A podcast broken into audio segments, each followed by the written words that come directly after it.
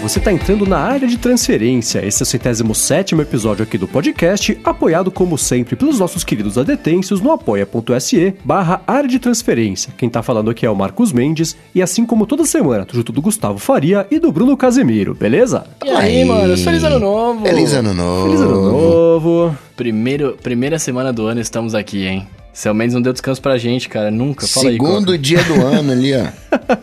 É, segundo feriado dia foi, do ano, foi no, no dia primeiro. Dia 2 já teve bastante notícia, né? A Apple fez um favorzão pra gente aí e soltou uma bomba bem na quarta-feira. E foi engraçado que o Celso Panda falou assim: Meu Deus do céu, o que vai acontecer na quinta, né? Se na quarta-feira já teve negócio da Apple. A gente gravando aqui não sabe, vocês que já estão no futuro já sabem. Mas antes de falar da Apple, vamos falar sobre follow-up aqui em relação ao episódio passado, começando pelo Autos Odyssey, né? Eu dei a dica aqui de que tava 90 centavos. Na verdade, deram a dica pra gente, né? A gente divulgou aqui que tava 90 centavos. Todo mundo que comprou gostou, o pessoal agradeceu bastante, curtiu a dica. Então, se você ainda não baixou o Autos Odyssey, que eu não sei se ainda tá 90 centavos ou não, mas mesmo que não esteja, reitero aqui, vale muito a pena baixar, que é um jogo bem bacana, tem o modo Zen lá, que não tem objetivo, não tem nada, é só você descer é, duna, deslizar pela água, andar do cipó, tudo pra, pra relaxar e desestressar. É sempre um jogo muito bacana de jogar. Muito bem, seguindo aqui, ó, ainda sobre o Autos Odyssey, o Kotlinski, ele tá falando assim que é nítida a inspiração no jogo Journey pro PS4, né? Embora eles sejam visualmente diferentes, né? O, o, Auto, o Auto Odyssey e, e o Journey são praticamente as versões 2D e 3D do mesmo jogo. Eu não joguei o Journey pra, pra saber se eles são parecidos, mas fica a dica aí também. É, o Journey veio depois que eu perdi meu interesse completamente por videogames de consoles de verdade, sei lá se existe essa divisão ou não. Existe. É, mas tem dois jogos que eu sempre quis jogar. O primeiro é justamente o Journey, que eu sempre achei super bonito de novo, né? Um jogo que vira uma obra de arte, mais do que só um joguinho. E o outro é o Firewatch, que é da Campo Santo, que o pessoal da Panic também fez. Que é- acho que é- deve ter a mesma pegada, assim, um jogo mais tranquilo, só que esse Firewatch é se fosse um, um, um, sei lá, um salva-vidas da floresta. E aí você tem que. Aí tá rolando um incêndio não sei onde, você vai lá, tem que ajudar as pessoas, tem coisa com acampamento. Mas também é uma coisa que, que tem uma direção de arte super bonita, parece um desenho, é uma coisa meio feita à mão ali, é, é como se fosse um, sei lá, um desenho da, da moda antiga, assim. Então são dois jogos que eu sempre quis jogar, mas ainda não tive a chance porque só tenho o Mac que não foi feito pra jogo. É. E, e não tenho mais o PlayStation. Se um dia eu voltar a ter um console, são dois jogos que eu certamente vou comprar pra jogar. Oficialmente, o jogo foi inspirado no Journey, no Monument Valley, né, que é um, um, um ano antes, aquele Tony Hawk's Pro Skater 2 de 2000 e o Windows Seal Nossa. de 2009. Ah, nossa, Nossa, várias. Hawk. Tudo é um remix, né? É, ah, hoje em dia é assim, né, cara? Tudo, tudo, tudo é refeito. Será que a gente chegou numa era em que É, não dá sabe pra criar mais nada e os caras só vai ter remake agora? Eu tava vendo, essa a Snowman, que é a produtora do, do Autos Odyssey, eles tinham soltado um teaser de. Na verdade, era um conceito de jogo que eles estavam fazendo que era justamente de skate. Então talvez a, a, a inspiração aí do, do, do Autos Odyssey tenha sido transformada nesse. ne- nesse é, jogo de skate ter sido transformado no, no Autos Odyssey. Eu deixei aqui na descrição do episódio o link para uma matéria que fizeram sobre esse conceito que eles tinham soltado do skate. Você vê também que tem um tratamento de arte diferente aí, mas acabou nunca virando um jogo de verdade. Então, é, eu espero que eles lancem, porque se eles lançaram o Autos Adventure e o Odyssey, os dois foram dois golaços, né? São, é uma empresa que sabe fazer jogo bonito e direito. Então, eu espero que não tenha engavetado, que não seja o Air Power da Snowman, o- esse jogo do skate. Muito bem, muito bem. Ó. Seguindo aqui então, falando sobre o Celeste no Nintendo Switch, né? O Sandro mandou pra gente que a gente na semana passada falou que não sabia que era um jogo de Switch e tal. Ah, ele disse que o Sandro tá falando que tá disponível pra gente em várias plataformas, né? No, no, no Xbox, no PS4, no PC, também pra Windows, Linux e macOS. É, então, então são três jogos agora que eu quero jogar. É o Auto, o, o, o Journey, é o, o- esse aí, é o, o Celeste, né? Eu dei uma espiada na- na- nos gráficos dele, parece ser bem bonitinho mesmo, bem bacana. Então eu tenho vontade de jogar também. Obrigado Ah, Sandro você por ter pode jogar no avisado que não é só no né, cara? Switch. É, exatamente, é, tem pra um monte de plataforma. Inclusive pro coitado do macOS, que é, é não é exatamente... o- é, a gente já sabe que não é muito voltado pra jogos, mas é uma O alternativa. jogo que eu tô querendo jogar é o Bandersnatch no Apple TV. Agora,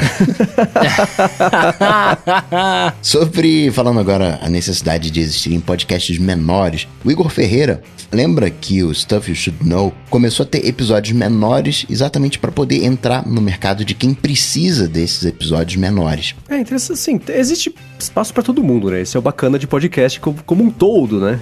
É, é que tem mais. essa coisa de precisar de episódios menores é um, é um desdobramento de várias coisas. Se você pega a revista impressa, o jornal impresso, com o advento da internet, é óbvio, não que eles vão é, fracassar, deixar de existir, mas eles vão perder a relevância porque você tem hoje uma concorrência absurda Hoje você anuncia, tem joguinho, tem anúncio lá. No, na, ah, para jogar a próxima fase você tem que ver aqui o, o, o, anúncio. Você tem uma concorrência absurda. Dois, o Facebook ele sabe muito mais sobre mim, né, sobre a audiência, do que essa mídia tradicional. Olha aí o Netflix e toda essa coisa de streaming tomando o lugar, né, tomando posse. Então tem uns desdobramentos, né, de coisas que você precisa melhorar no podcast. Enquanto o podcast for uma mídia eh, estática, de alguma maneira, não tem as estatísticas que a gente tem no mundo moderno, ele vai sofrer um pouquinho. É, isso eu, eu, vale a pena. Vou guardar um pouquinho o comentário que eu ia fazer agora sobre isso, porque lá na frente, lá no AloDT, no hashtag AloDT, vai, vai ter uma, uma pergunta a respeito disso, mas não sei se exatamente. Eu acho, eu acho interessante ter o formato curtinho, porque ele pega justamente isso. O pessoal que talvez esteja começando com podcast, ou nem tem o, o, o tempo, disponibilidade para ouvir podcasts longos, não tem a paciência também para ouvir podcasts longos. Eu acho, por isso que eu acho que assim, tem espaço para todo mundo nesse mercado, que é bacana para todo mundo. Né? A gente comentou sobre isso semana passada, né? E eu fiquei na pilha de fazer uma coisa menor, uma coisa de, de entre aspas, um podcast de entrada né? Justamente para a pessoa que não tem hábito ou paciência de ver uma coisa maior, né? Escutar uma coisa maior. E, e eu acho muito legal, cara. Vamos ver se eu, se eu consigo fazer isso daí. É o ADT lançando tendência 2019, o ano dos podcasts curtos. Poder lançar o ADTinho. ADTinho! é, mas o próprio o, o Cocatec explora esse veio de podcasts mais curtos. Quando sim, eu comecei sim. a tentar fazer o Café BDI, era para ser um formato drops mesmo ali, cinco minutinhos para atualizar. O próprio Loop Matinal é um, um, reflexo disso também, com a continuação de um, um, um, diário noticiário curtinho, que no fim das contas também é a proposta da Cocatec. Então, é, é, e, e, o público do ADT do Cocatec e, por consequência, também do Loop Matinal, é, tem um overlap, mas são públicos diferentes, né? Porque é, é, quem está acostumado a consumir a mídia nesse formato curtinho dificilmente vai se propor a escutar um episódio por semana de um podcast de uma hora e meia, de duas horas. Ou você vai fazer isso, dificilmente escuta só um, né? Então, é, quem compra a ideia de escutar podcasts compridos, escuta bem mais de um. Tem gente que tem 20, 30 podcasts, e aí vai fazendo aquela seleção semana após semana ali, dependendo do tema. Né? Bom, e seguindo aqui com o follow-up em relação à semana passada, temos mais. Esse aqui está virando o, o, o área de interruptores, né? O podcast acidental sobre, sobre tecnologias de IoT, né? Porque o Sonoff está fazendo um sucesso. Nunca tivemos tanto feedback quanto em relação ao Sonoff, o que é ótimo, né? Porque é bacana ver o pessoal se engajando com isso, que é um tema super interessante. Então, sobre o Sonoff, o Alex Rodrigues falou que não usa a caixinha que o Cocatec falou, né, é, na semana passada. Ele usa o modelo que está aqui na descrição, o link para o tweet dele, que substitui o interruptor normal por um interruptorzinho com, com áreas touch ali, de ligar e desligar. Ele falou que assim ele consegue manter a interface tradicional, né, de você colocar a mão em cima e embaixo para conseguir ligar e desligar o interruptor. Além disso, consegue usar o Google Home, consegue usar aplicativo, e uma vez ligado na parede, ele também consegue mudar o status do aplicativo, então é, é funciona bacana. E o Rafael Santos falou também basicamente a mesma coisa, né? Também tem um Sonoff, tem vários na verdade. Tem inclusive da foto aqui que ele fez uma ligação aqui com o interruptor já que ele tinha. Se ele consegue também colocar, ligar desligar o ventilador, fazer isso com a luz. E ele usa o Amazon Echo com a Alexa para comandar por voz também. Agora a foto do Rafael Santos que tá aqui na descrição também me deu medo que é aquilo que o Bruno falou semana passada, né? Que você já tem que saber mexer na elétrica da parada ali, o tipo de coisa que eu tomaria um choque em 20, tirei da caixa, já tô tomando choque. Né? e o Rafael Machado tá falando aqui que ele tava ouvindo nosso podcast na, na, durante o voo que ele fez, né, dentro do avião, e ele falou que tava dentro do avião e o Instagram mostrou para ele um anúncio de interruptores aí que a gente tinha comentado, né? E aí ele manda aqui, né, privacidade ou nada. É, mesmo, no avião que você ainda até tá sem internet, talvez por estar sem internet mostra que talvez seja isso, né? Já tava carregado lá o, o, o interruptor, né? o interruptor não, o anúncio do interruptor ali, mas sempre dá um medinho, né? Quando tiver essas coisas, é o Kumbuka Gate, Kumbuka, que era do B9 lá? Na verdade, o que aconteceu foi que o, o Facebook já sabia, né? O Zuck já sabia que a gente ia falar do interruptor, né? Exatamente. Ele já provocou isso na gente, já sabia que você ia ouvir, já carregou aquele anúncio pré ali pra...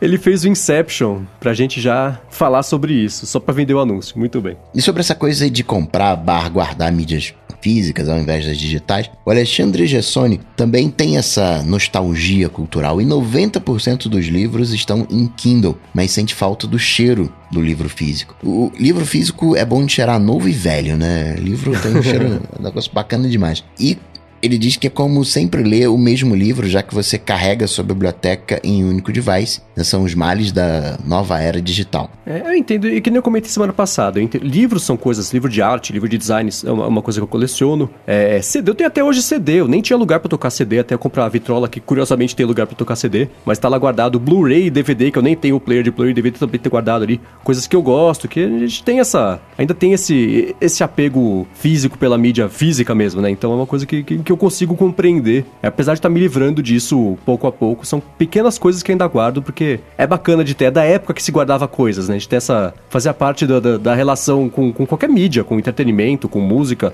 nos anos formativos aí da nossa juventude. Então ainda, ainda tenho dó de jogar umas coisinhas fora. É, então esse negócio da mídia física é legal, assim, eu entendo também, e eu sou um cara que guarda algumas coisas, mas o grande lance é isso, né? Assim, se você não é um colecionador e aí que aí você vai ter várias paradas e tal, é exatamente é saber o que guardar, né? Pra, pra não, não acabar virando um acumulador das paradas, né? O que eu mais gosto de, de Kindle, de e-book, essas coisas da vida, né? É que você pode ter vários e você não precisa carregar vários, carregar aquele peso, né? Assim, tipo, é, cara, a minha, a minha namorada, ela lê Game of Thrones, os livros e tal, e, velho, ela carrega na mochila, ó, aquele bagulho gigante, pesadaço, tá ligado? Eu falo pra menina, você vai ter problema de coluna, eu sei do que eu tô falando, né?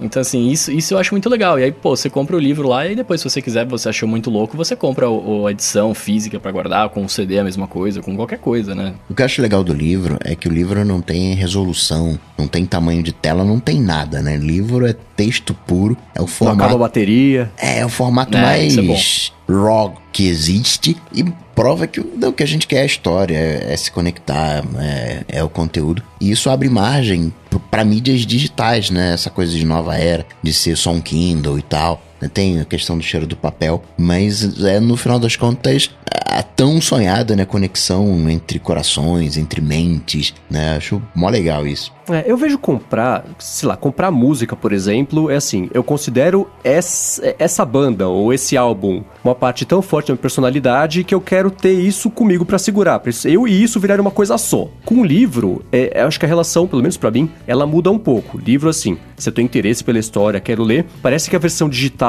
tem é menos séria, tem um pouco menos de valor do que a versão física, o que é um, é um, é um modo imbecil de se pensar, né? É, assim, é, o conteúdo é o mesmo, o que está ali é o que você vai ler, você vai consumir. É, é, o modo de consumir é o mesmo, mas a impressão que eu tenho quando penso numa versão física de um livro e a versão digital de um livro é que a versão física tem um compromisso de ler. E a digital parece que, que não, que tá lá se você quiser, assim. É, uma relação menos estável, não sei descrever é exatamente. é mais fácil você ter, né? É, então. E aí você vai tendo que... vários, vários, aí você fala assim, ah, não, depois eu vejo, depois eu vejo, e você nunca vê. É, então. Acho que você não ter a sensação de propriedade, de, de, de ser uma coisa que você segura, de você conseguir levar uhum. com você, ou de você ter se comprometido a gastar dinheiro para ler ou para ter, né? Então parece que a relação do, do, digital ela é menos forte do que a relação do, do livro, do, do, até no CD, no DVD físico ali. Tem isso dessa relação. Tem às vezes o uso, você vai querer consultar muito aquele livro, deixar sempre ali a mão, aí, né, como referência, você vai compra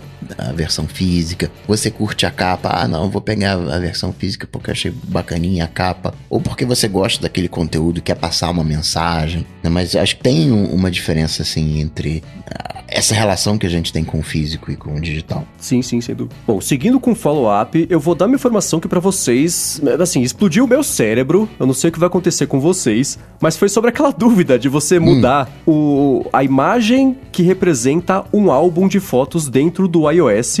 O Arthur Vidal falou: gente, por favor, né? Para vocês trocarem a foto principal de um álbum, é só você trocar a primeira foto do álbum para a foto que você quer que seja o thumb. E eu não sabia disso, que dava para fazer isso. Também não sabia disso não. Aí eu falei, não, ele tá enganado, né? Eu fui lá no iOS, isso não funciona em alguns álbuns nativos, mas em álbuns, sei lá, o criado pelo Instagram, o álbum que você criou, por exemplo, você consegue tocar ali, segurar um pouquinho, arrastar qualquer foto e reposicionar a ordem das fotos dentro do álbum. Se você colocar em primeiro lugar, pronto vira a foto, a foto que você colocou em primeiro lugar vira o thumb ali do álbum. Explodiu meu cérebro, tá no teto aqui do estúdio do, do Loop eu até gostei. agora, porque era uma coisa que de fato Caraca, eu não conhecia. eu tô fazendo isso agora, eu não fazia ideia. Gostei disso, não sabia. Agora só tô bolado com uma coisa, né? Você troca a ordem lá das, das fotos, bagunça tudo, né? E você vai... É que nem você pegar um, um comprar um CD e trocar a ordem do, das músicas do CD, do LP. Concordo. É por isso que agora estou fazendo em tempo real aqui um teste e vendo se eu consigo duplicar uma foto. Porque aí eu posso pegar uma foto. Não, não dá para duplicar. Então, é, é verdade. Eu, eu, quando, ele, quando apareceu essa dica, na verdade eu pensei assim, nunca seria útil para mim, porque as fotos para mim tem que ser organizadas, óbvio, pela ordem cronológica que elas foram tiradas, né? não tem nenhum outro jeito de você exibir um álbum. Pode ser que a pessoa queira organizar por ordem de preferência, né? Acho que você começa pela mais bonita, aí em seguida vai a mais feia, aí depois vai melhorando até você acabar o álbum de novo com a foto mais bonita. Tipo mostrar portfólio, quando você quer é, é mostrar o seu trabalho numa agência, coisa assim. Mas tá aí uma dica, eu não sabia disso, que você consegue reorganizar as fotos dentro de um álbum, só arrastando para lá e pra cá. Obrigado, Arthur Vidal, pelo feedback, que foi tão simples, mas que mudou, explodiu a cabeça de mais gente aqui. Aposto que não foi só a minha. Muito bem, muito bem, muito bem. Sobre os funcionários do Google que é, terem conseguido aí pausar o, o, buscador chinês censurado, o Aldo Santos tá falando que o que ele achou mais importante, na verdade, foi ver que os caras que fazem o negócio acontecer, né, tem voz própria. A, a gente ouviu, ele tá falando aqui, né, que a gente ouve muito falar do CEO, do CTO e tudo mais, mas no fim é reconfortante saber que quem tá com a mão na massa ali tem uma consciência e se preocupa com as consequências dos seus atos. É exatamente isso. Desde a época da Amazon, né? Os funcionários da Amazon também é, é, chiando com contratos com o governo. O pessoal fala, ah, se você for continuar, então você acha outra pessoa para trabalhar nisso. Não queremos mais cruzar os braços. É bacana ver essa... É, é, que o pessoal que trabalha não são só dedos, né? São cérebros com consciência. Muitas vezes eles uhum. exercem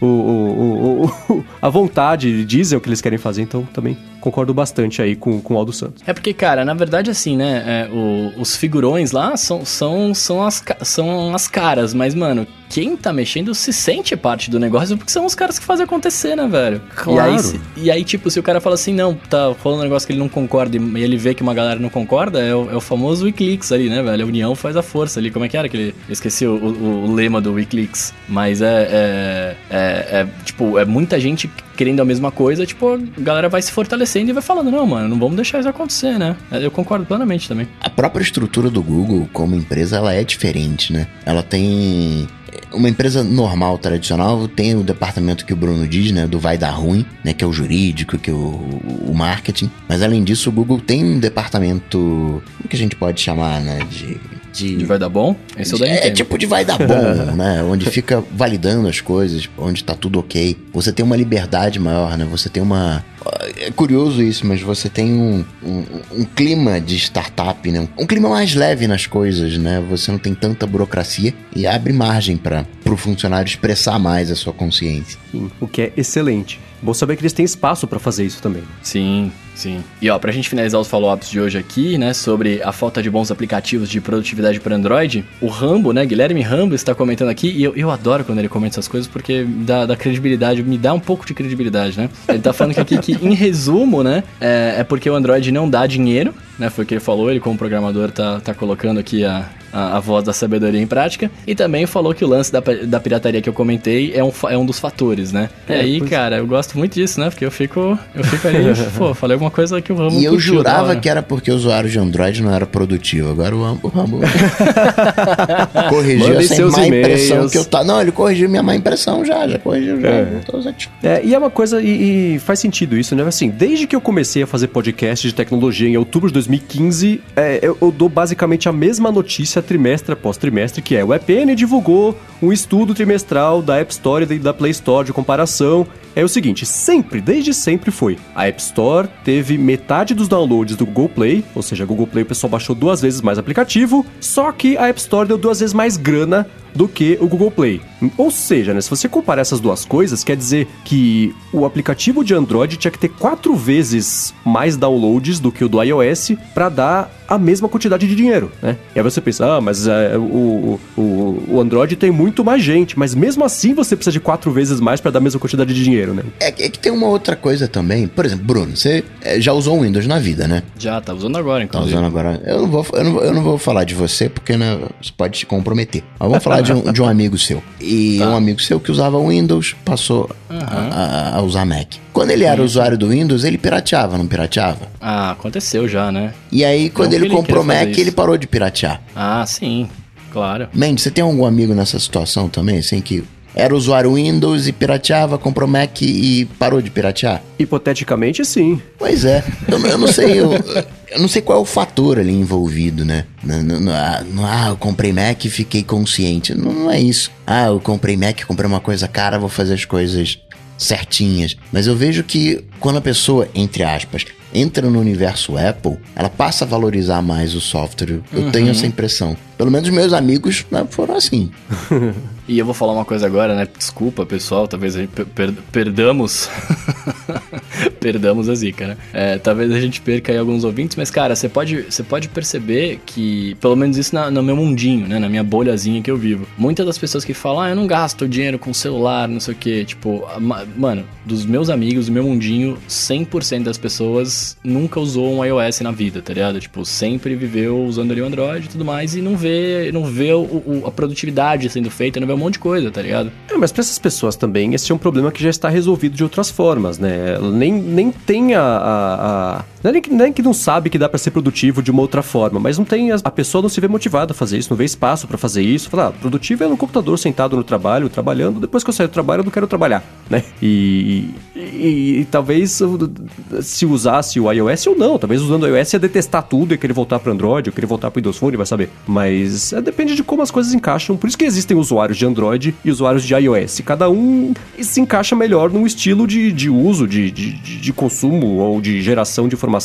de aplicativo, enfim. Isso aí é, é, bem de cada um. Por isso que existe, que bom que tem a diversidade tão grande de produtos e de sistemas, né? Porque aí todo mundo encontra o que, que melhor se encaixa aí no dia a dia. Mas isso que eu tô falando do, do né, usuário Apple valorizar o software, não é uma coisa recente, não é uma coisa. Porque recente você tem no iOS um ambiente fechado, que você só pega na loja, no Mac você tem uma loja, mas eu falo isso pré iOS, pré 2010, né? Pré loja, acho que 2011, né? No Mac App Store. A galera usava o Windows ali Piratex, mas quando foi pro, pro Mac, né? Fazia questão de comprar o software, né? É, não sei, tenho essa impressão. Agora, olha que curioso, né? Assim, eu tinha a minha assinatura do Office 365, no, minha conta sozinho, né, para conseguir usar o Office. E aí o meu irmão tem uma conta familiar, acho que por conta do trabalho dele. Ele falou assim: você quer fazer parte da, da, da família que eu já tenho? Uma conta que já tem? Então você entra como parte da minha família, você cancela a sua assinatura e aí passa a fazer aqui. Eu falei, ah, beleza, né? Porque não, economizar 30 reais por mês, estamos precisando. Aí o que, eu fiz? Eu cancelei a minha assinatura, entrei lá na família do Office e aí, sim, daí pra frente deu tudo errado, não conseguia de jeito nenhum usar o Word. Eu entrava na minha conta da Microsoft, aí dava erro lá no site da, da Microsoft, e aí, depois de muito custo, consegui chegar lá naquele. no chatzinho, né, pra falar com um ser humano de verdade, não com uma máquina fingindo ser um ser humano. E aí a pessoa falou assim: ah. É, você se importa se eu acessar seu computador remotamente para tentar entender o que está acontecendo? Aí eu falei, não, de forma alguma. Lá, você usa Mac ou PC? Eu falei, Mac. Ela falou, ah, então beleza, então é fácil de resolver. Quer dizer, quer dizer que no PC, que é o que vocês fazem, não é fácil, né? E aí ela acessou, cara, levou três minutos. Era um negócio de certificado que o velho não estava sobrescrevendo, estava escrito com novo. Se ela deletou os certificados, pum, funcionou tudo, entrou tudo nos trilhos e levou três minutos para fazer. Mas eu achei engraçado a pessoa falar. Não sei se ela pode falar, né? Mas achei engraçado ela falar falar, se tivesse printado ali e colocado na internet para virar um meme, sei lá. Ah, então beleza, então é fácil de resolver. é, pois é, né? É tipo atendente de operadora, né? Não pode falar oi. Claro! é. é. Exatamente. Bom, encerrado o follow-up, vamos pro primeiro assunto aqui do episódio de hoje, que é, na verdade, assim, a gente passou umas duas semanas fazendo uns, uns, uns reviews, né? Os chutes do, do, do, do, que vai acontecer ao longo desse ano, mas as notícias continuaram chegando, né? E uma delas foi o de Mark, que publicou o, o review bem atrasado deles, diga-se de passagem, do Pixel 3, né? Que é o telefone atual do Google que tem uma câmera só. E ao contrário do que acho que bastante gente, inclusive eu, estávamos esperando, ele só empatou com o iPhone 8, não ultrapassou ali o iPhone 8 em nota, né? Ele deu, eles deram 101 de nota geral, tanto pro Pixel 3 quanto pro iPhone XR, acho que falei iPhone 8, né? Pro iPhone XR, e disseram que no caso do iPhone XR, que na verdade é 10R, né? Eu falo mal das pessoas, eu faço a mesma coisa, né?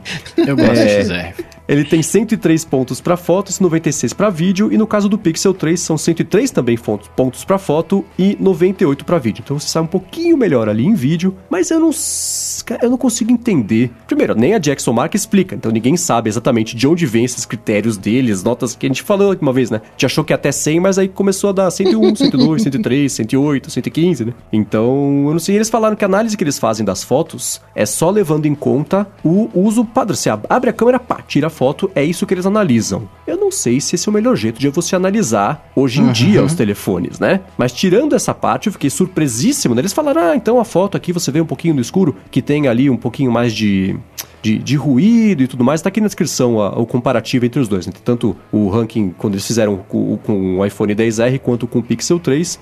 Mas assim, eu queria, queria colocar para vocês aqui, será que esse é o melhor jeito que eles têm hoje para analisar essas fotos? Parece ser um jeito honesto, onde você tá levando em conta que o usuário não é um usuário muito elaborado, ele vai abrir a câmera ali, vai tirar, você tem uma questão dentro do Android que cada aplicativo faz a sua câmera, né? você não tem como é no iOS uma câmera única, né? É, então tem algumas, quando você considera smartphones, tem algum sentido o que eles estão fazendo. Mas foi muito injusto, eu achei, esse ranking com o Pixel 3. Eu até concordo que é, é, o jeito mais, mais justo de você analisar, né? Do usuário que não vai parar pra ver e tal. Mas é que, cara, eu, por, por ser um nativão e gostar de coisas nativas, dá pra você mexer na câmera e, e ver o que ela te oferece, né? Tipo, não sei se, se você, só você abrir, mostrar, tirar foto, já era, tá ligado? Pelo menos alguma coisa de você poder controlar, controlar foco, um pouco da exposição, né? Não sei, cara. Mas é que aí, aí, aí começa a entrar muito no software, né? Não sei se se contaria como a melhor câmera, né? Mas conta, eu acho que conta porque assim, a câmera, né, é, é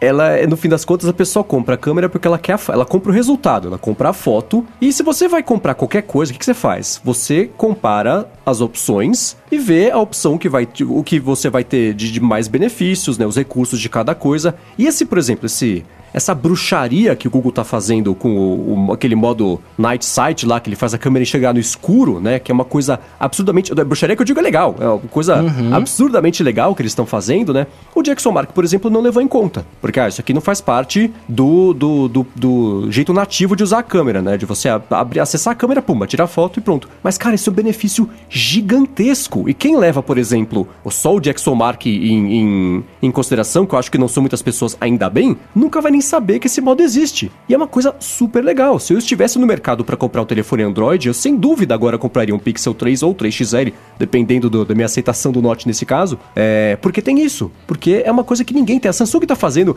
É até engraçado, né? O Google tá fazendo o Night Sight, a Samsung tá fazendo o Night Light, sei lá, é um, nome igual.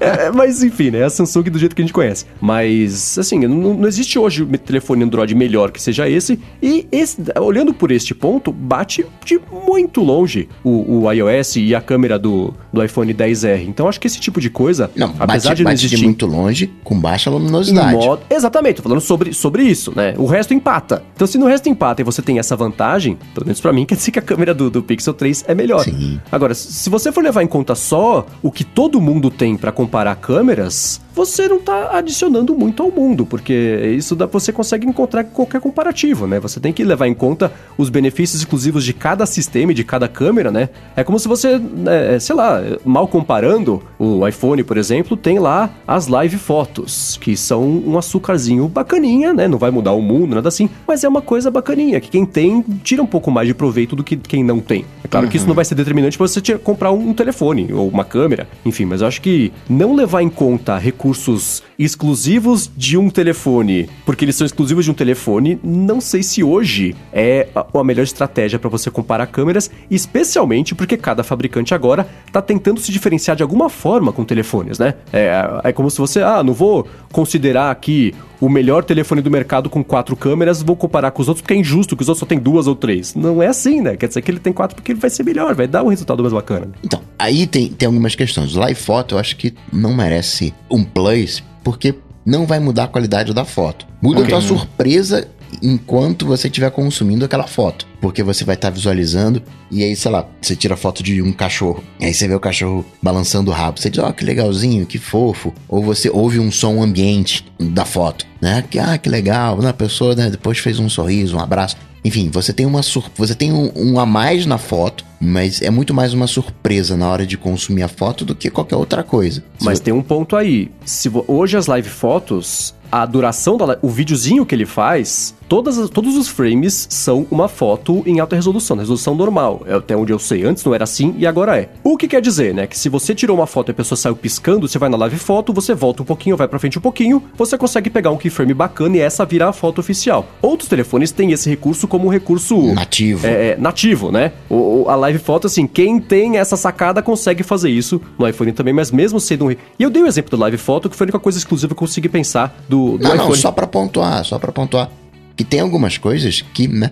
Eu não acho que o fato de ter quatro câmeras seja um diferencial. Tem quatro, cinco, dez, vinte, tenha quantas câmeras você quiser. Isso não é um diferencial. O diferencial tem que ser a foto final. Isso Sim. é um ponto pro Jackson Mark. Dentro do seu sistema de qualificação, ele pega as fotos, né? E até por isso que eu achava que era até 100. Porque ele tem lá as fotos ranqueadas. Aí aparece uma nova foto, né? De um novo smartphone. E aí ele vai cair ne- nesse guia que ele já tem. Ah, peraí. Não, tá melhor do que essa foto aqui 97 e tá pior do que essa foto aqui 99. Ah, então vou te colocar como 98. né? Ele tem um- uma escala do, do seu ranking. Mas por outro lado também, a DxOMark né, que, que é o Jaxo Labs, eles trabalham junto da galera dos smartphones para que as câmeras tenham uma performance melhor no teste. Então você paga uma grande. Antes da câmera sair, antes da câmera do smartphone para o mercado, o fabricante bate lá na portinha do Jaxo, ó, pô, vou aqui, né, fazer o meu. O meu.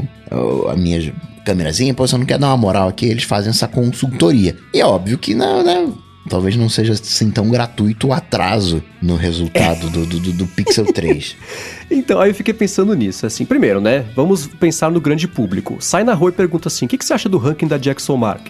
Ninguém vai saber de que diabos Jackson você está Five? falando. É, exatamente, né, ninguém vai saber do que você está falando. E aí, ah, imagina só, você paga. Eu nunca entendi, eh, assim, existe uma certa teoria da conspiração sobre o pagamento para Jackson Mark, que eu nem sabia que era uma coisa que existia, mas beleza, né, se as empresas pagam, ok, vamos supor que isso seja verdade. Imagina o Google pagar para Jackson Mark, também é uma coisa meio absurda, porque quem é o Google para depender, assim, quem é Jackson Mark para o Google depender dela, né? É, e aí eles pagam, aí depois do Natal e do Ano Novo sai o ranking, enfim, depois do Natal, depois todo mundo comprou um telefone de Natal, sai o ranking falando que é a melhor câmera do mercado. Quer dizer, você encomendou um review positivo, ou, ou ajustou sua câmera para se dar bem, tipo o teste de benchmark, né? Também é, tem esse lance de você afinar ali pro teste, mas sai depois com um super atraso. Hoje eu comparo um pouco Jackson Mark com a Consumer Reports, que de vez em quando dá um, um jeitinho de criar uma polêmica, encontrar uma polêmica, procura, procura bastante acha, né? Uma polêmica ali para conseguir fazer um barulhinho a mais e se promove com isso. Eles têm feito isso ao longo dos últimos anos e hoje é uma espécie de referência para tudo, né? Até máquina de lavar,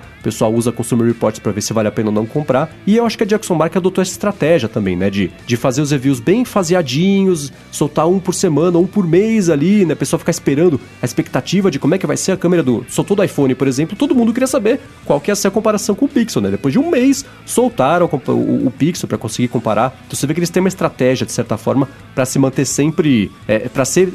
sempre virar notícia, né? Num- num- num- é, tentar diluir um pouquinho aí o, o- o- as notícias deles para ficar o tempo inteiro saindo na mídia. E com isso você estabelece seu nome, ele tá sempre presente, então é assim que eles estão fazendo para ganhar esse nome todo. Mas eu ainda acho que assim. O ranking da Jackson Mark saindo da nossa bolha minúscula de tecnologia é uma coisa relativamente que, que não importa muito pro resto do mercado. né?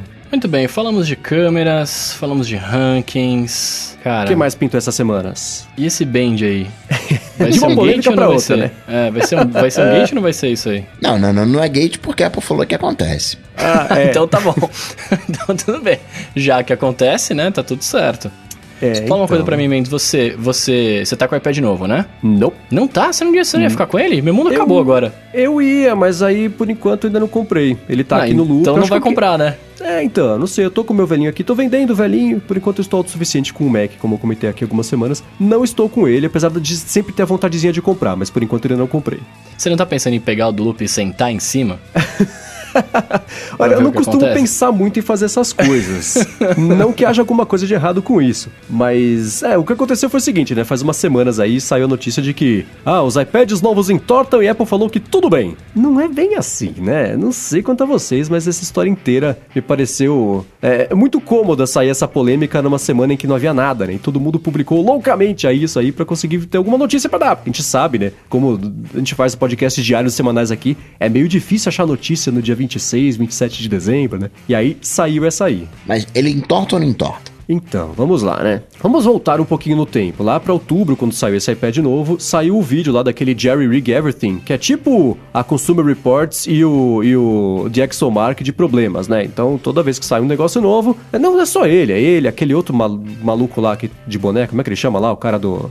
Do, Unboxing Therapy? Unboxing Therapy, esse cara, assim, tá- todo produto novo está dado a largada pelo primeiro grande gate, né? Todo mundo tenta arriscar, tenta dobrar, tenta jogar do prédio pra ver se quebra. Óbvio que quebrar chegou de um prédio, mas ninguém pensa nisso, né?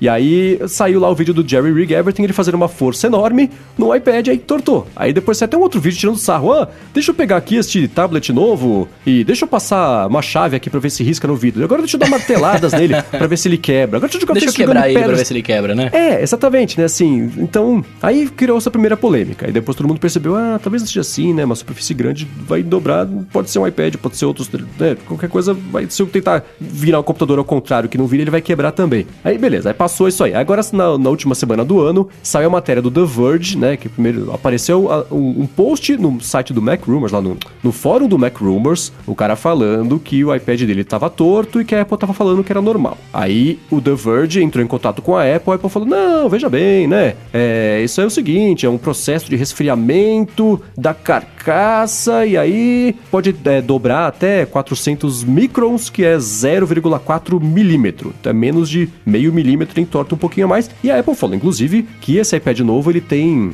o, o ele é ainda a qualidade de, de, de, fabricação dele é maior ainda do que os iPads antigos. E aí teve isso aí. E aí todo site publicou essa mesma coisa, né? Que o The Verge publicou um título bem bem caça-clique, né? Ah, iPads dobram, a Apple diz que é normal. Que não foi, claro, se você pegar o iPad e dobrar com um alicate, ele dobra, velho. É normal. Mas não, é, fazer isso. Mas tem, tem, alguns pontos aí. Primeiro, isso não é visível, né? O, o entortamento de 0,00, não sei, não é nada. Isso uh. não deveria ser perceptível a olho nu. O que a Apple okay. falou, olha, sim, essa coisa entorta porque não tem nada que seja né, reto, reto, reto, seja perfeito. A gente tem uma margem de erro que é esses 400 microns, mas ela é falou que é menor do que das, das versões anteriores. E é ok, mas não é isso que está acontecendo. É. O que está acontecendo é, é, que você tem, em, em alguns casos, o entortamento visível ao olho nu. Sim, aí, aí que tá. Esse negócio dos 400 microns não faz sentido. É, é assim, é em relação de uma ponta para outra, porque as fotos que a gente viu, se você vê ali quase meio centímetro o iPad torto. Aí é óbvio que tá errado, né? Por outro lado, será que esse entortamento. E eu vi o pessoal comentando isso essa semana assim.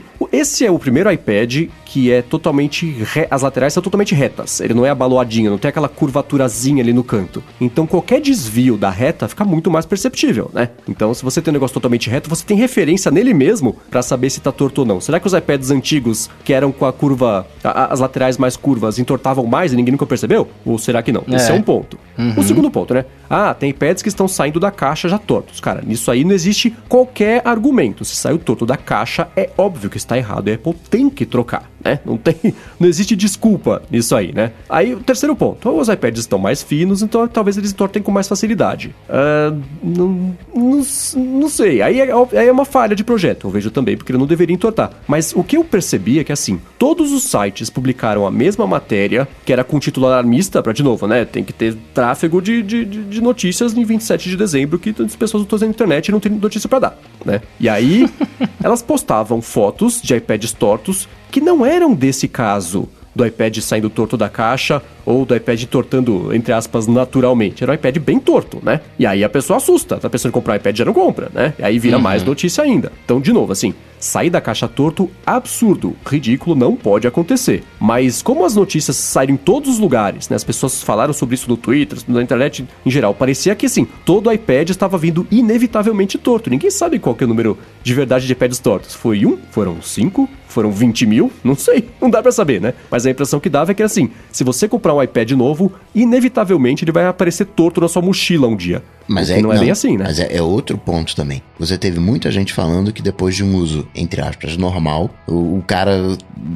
Cinco anos de iPad. Passou a usar, comprou o iPad novo, teve o mesmo uso e apareceu amassado. Você não pode reduzir o. o é que nem o teu portão da garagem. Teu portão da garagem fica aberto sempre 5 segundos. E aí, um belo dia, o, o síndico diz: Não, 5 segundos é muito tempo. Aí não avisa para ninguém e coloca para 3 segundos. Aí você tá passando, arranha o teu carro. Tem uma responsabilidade aí. A Apple deveria chegar e, e dizer, olha, sim, esse iPad ele é mais frágil, né? Toma cuidado. Que nem quando fez com o Jet Black. Oh, tem uma tendência, uhum. arranha mais.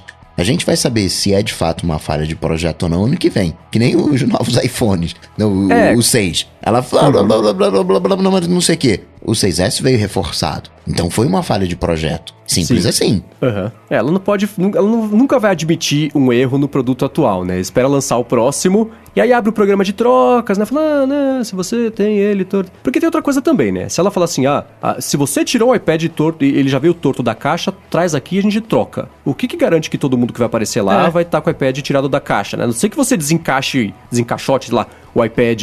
É, Fazendo unboxing, né? É, é direto na loja, é. né? E esse, não tem como e esse até era o, o objetivo inicial dos unboxings, né? Essa coisa de compra pela internet. Ah, vou fazer aqui um unboxing pra garantir que veio, veio tudo certinho, né? Fica como Aham. sendo um registro da, da coisa. E acaba sendo um problema, né? Sim, então eu vejo como um problema. Claro que o negócio entortar com mais facilidade é um. É óbvio que é um problema. Ia ser mais legal se não entortasse nisso qualquer coisa. Mas eu achei a, a- a reação um pouco. É, é, Exacerbada. É, é, não exacerbada, mas, mas propositalmente de- de- levando ao erro. O problema não é. Porque senão, isso teria virado notícia antes de dois meses, né? Que foi o tempo que levou entre o iPad lançar e esse negócio de entortar virar notícia. E estaríamos vendo muito mais casos, muito mais fotos, que tem três fotos até hoje que apareceram dos iPads super tortos, né? Então, é, é, a impressão que deu foi que assim, todo mundo publicou a matéria, então parecia que era uma coisa que estava acontecendo com todo mundo. E não é bem assim.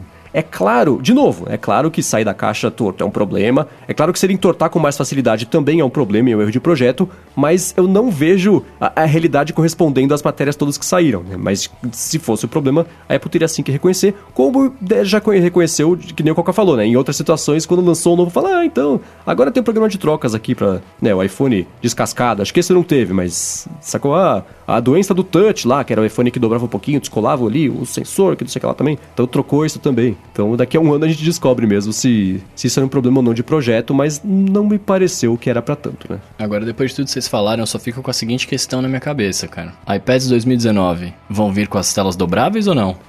de propósito ou não? Propositalmente, é, não. Tô pensando aqui nisso. É, Que 2019 tá cada vez que mais não, fino, né?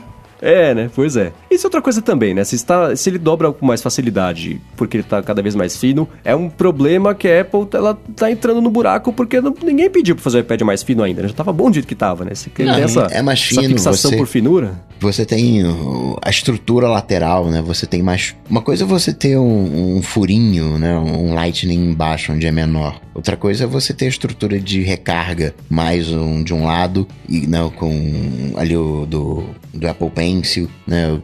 Que sustentação, né? Que estrutura tem ali. né? Tem mudanças, não só na finura, mas também na, na estrutura do iPad. Isso muda, né? Sim, então. Então no ano que vem do, do iPad, se sair lá com um reforçozinho de ferro, um ferrinho a mais ali na parte onde ele tá dobrando com mais facilidade, a gente descobre se isso era um, um problema congênito ou não. Um ponto bom que você tem é essa questão do tempo, né? Que a galera começou a reclamar do- das caixas depois de dois meses. Isso aí é um ponto bom. Mas, É, então, de qualquer maneira, é é- inaceitável. Sim, sim, claro que é. Mas eu uso isso pra, pra, pra tu- todo problema que sai, é isso assim. Isso tá aparecendo. Apareceu primeiro. É uma matéria só que tá sendo publicada em vários lugares. Quanto tempo faz, né?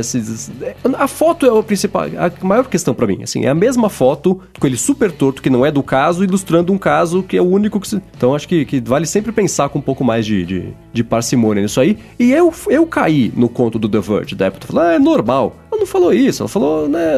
é- é- Ela, ela disse que é normal, mas não normalizou. É, exatamente. Então, se você quiser resumir muito, ela falou que é normal, mas não é por aí, né? Você tá dando um, um- um toque a mais ali justamente pra fazer o pessoal clicar. Enfim. Pode ser um problema ou não, a gente vai descobrir mais pra frente, mas por enquanto eu ainda acho que não é. É que quando teve os entortamentos do iPhone, acho que a galera também pegou leve demais, né? A galera colocou muito a culpa no usuário. Acho que. Do iPhone 6, você disse, sentar em cima e tal? É, do iPhone 6. né? Pô, também vai vai colocando o iPhone no bolso. Velho, você passou colocando o iPhone a vida inteira no bolso e de repente ele entorta, a culpa é sua agora, né? A- não é assim, né? Acho que tem um, tem um... Acho que passou a se respeitar mais a opinião do usuário, talvez. Sim, sim, sim. Bom, e ainda falando sobre problemas para Apple, na verdade, a Apple divulgou hoje, na quarta-feira, um problemão que foi um presente pra gente, né? Porque, assim, até a minha mãe mandou mensagem para mim e falou: Nossa, que bom que saiu um negócio na quarta-feira e não na quinta, né? Que é...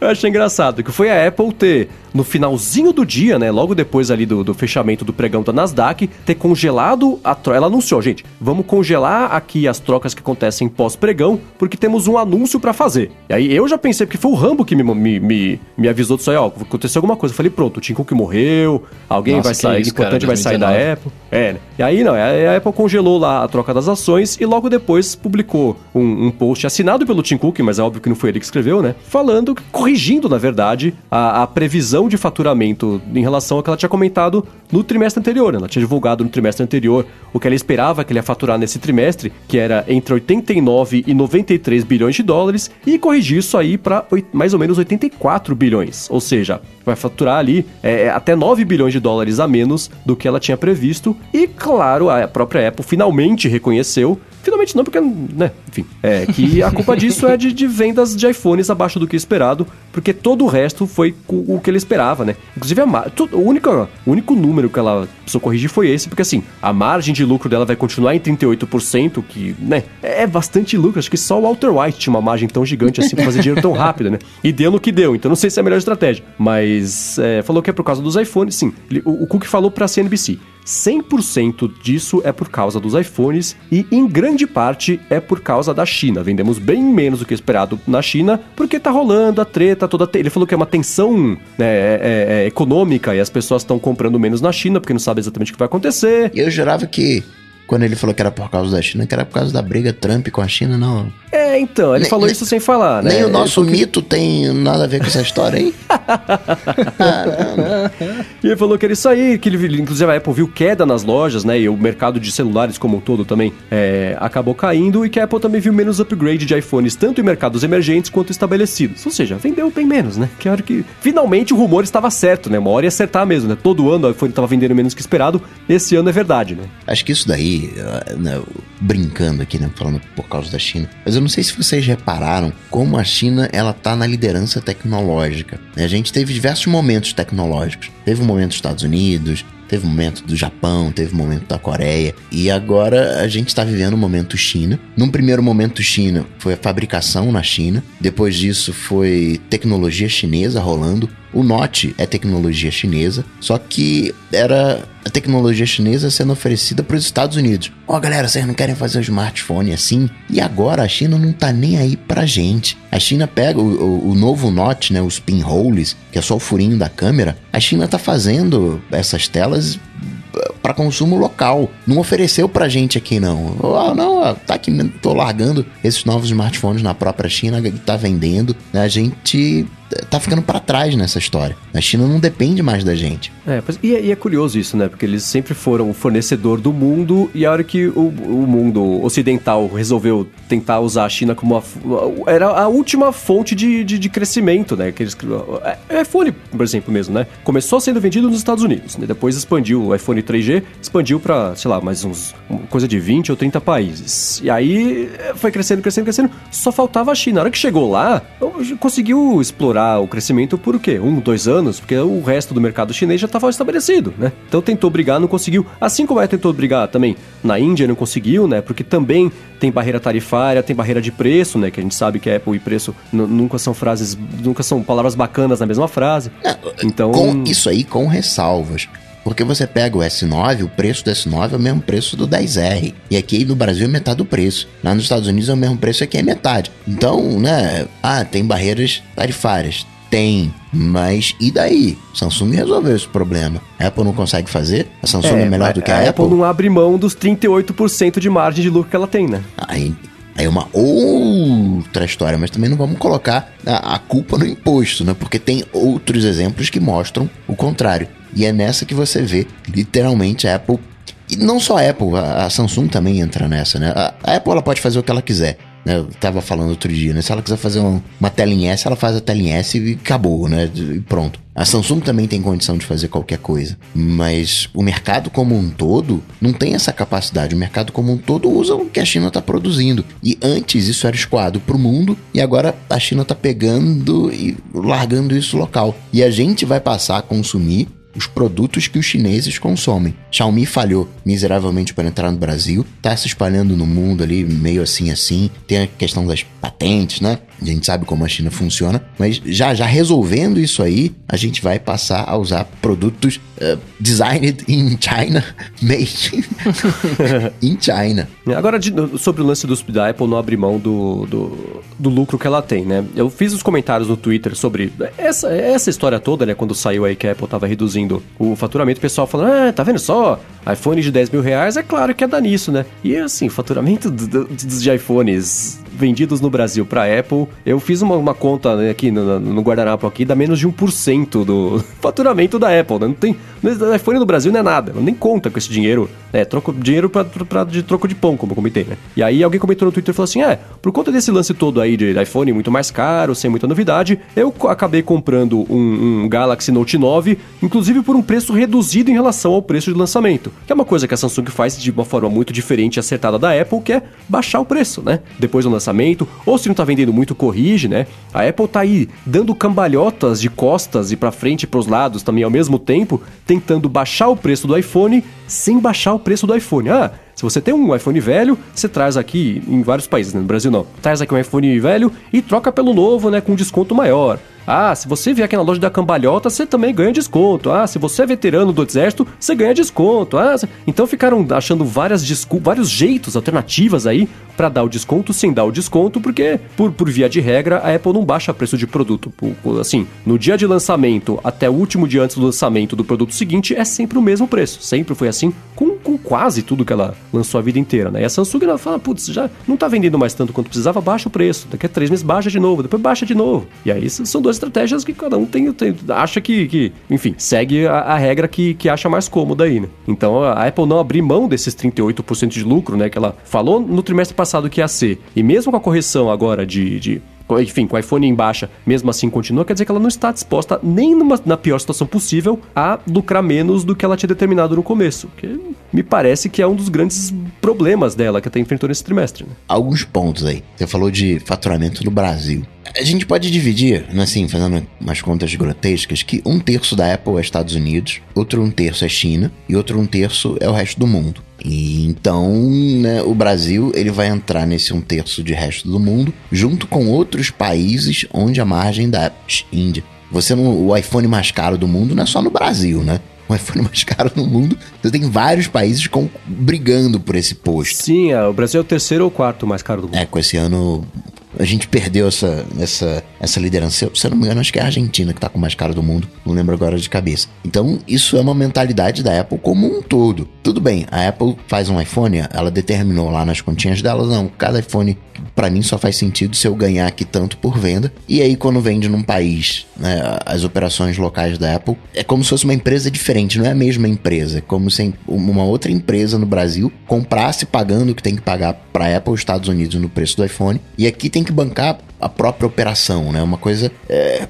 ela não reduz mesmo a margem de, de lucro, né? Ela opera meio que separado, vamos colocar dessa, dessa maneira. Então, e é errado, é certo? A Apple tem por princípio essa coisa de minimizar os custos e maximizar os ganhos. É, capitalismo é isso, né? E, uhum. e, ela veio fazendo bem, mas como é, como é que continua né, nesse ritmo, né? O que, que ela vai fazer daqui para frente para conseguir manter esse ritmo que visivelmente ela não tá conseguindo fazer? Tem a questão da segurança, ponto para ela. Ela tem uma série de infraestrutura, uma série de vantagens, mas é só, a China está com um pacote completinho. Ela implementa, a China implementa o 5G de infraestrutura ao smartphone com solução própria a hora que quiser, né? E, e aí? Uhum. Vocês estavam falando aí, né, velho? Eu tava aqui ouvindo como um bom ouvinte que sou. É...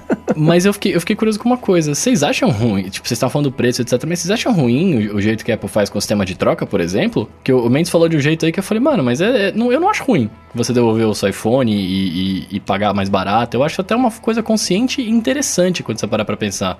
Não, não, é claro que é. Assim, é, esse programa aqui no Brasil nunca teve, acho que talvez agora comece a ter, né? Agora que ela, a Apple tá precisando procurar troco de moedinha em, em almofada de, de, sofá, né? Mas é, é, é, claro que é positivo. Não vale a pena, assim, na, na ponta do lápis, não vale a pena. É pra quem não quer ter trabalho de vender o próprio iPhone, né? Porque mesmo nos Estados Unidos, a Apple pagava, sei lá, 100 dólares por iPhone usado. Se você tentar vender no eBay, você certamente vai ganhar um pouco mais, mas você tem o trabalho, você tem o risco, né? Então, é, o programa de trocas é bacana, que aí tem a parte de, de, de que é, é mais legal ainda. É claro que isso é positivo. E aí, só que a Apple sempre pagou muito pouco. Agora que não estava vendendo legal o, o, iPhone, especialmente o 10R, ela aumentou bastante é, é, essa troca para tentar trazer as pessoas ainda mais, né? Isso foi. Isso que eu comentei assim. Eu tirei sarro porque foi um jeito que a Apple encontrou de tentar baixar o preço sem baixar o preço, né? Então ela tá dando um desconto maior na troca do iPhone. Quer dizer, ela sempre pôde fazer isso. Nunca quis fazer porque tem que maximizar os lucros, que é exatamente o lance todo do, do capitalismo, que enfim, a Apple é uma empresa que, que vive nesse mundo e serve para fazer isso, né? Então, é, eu tirei sarro assim, da, da, Apple tentar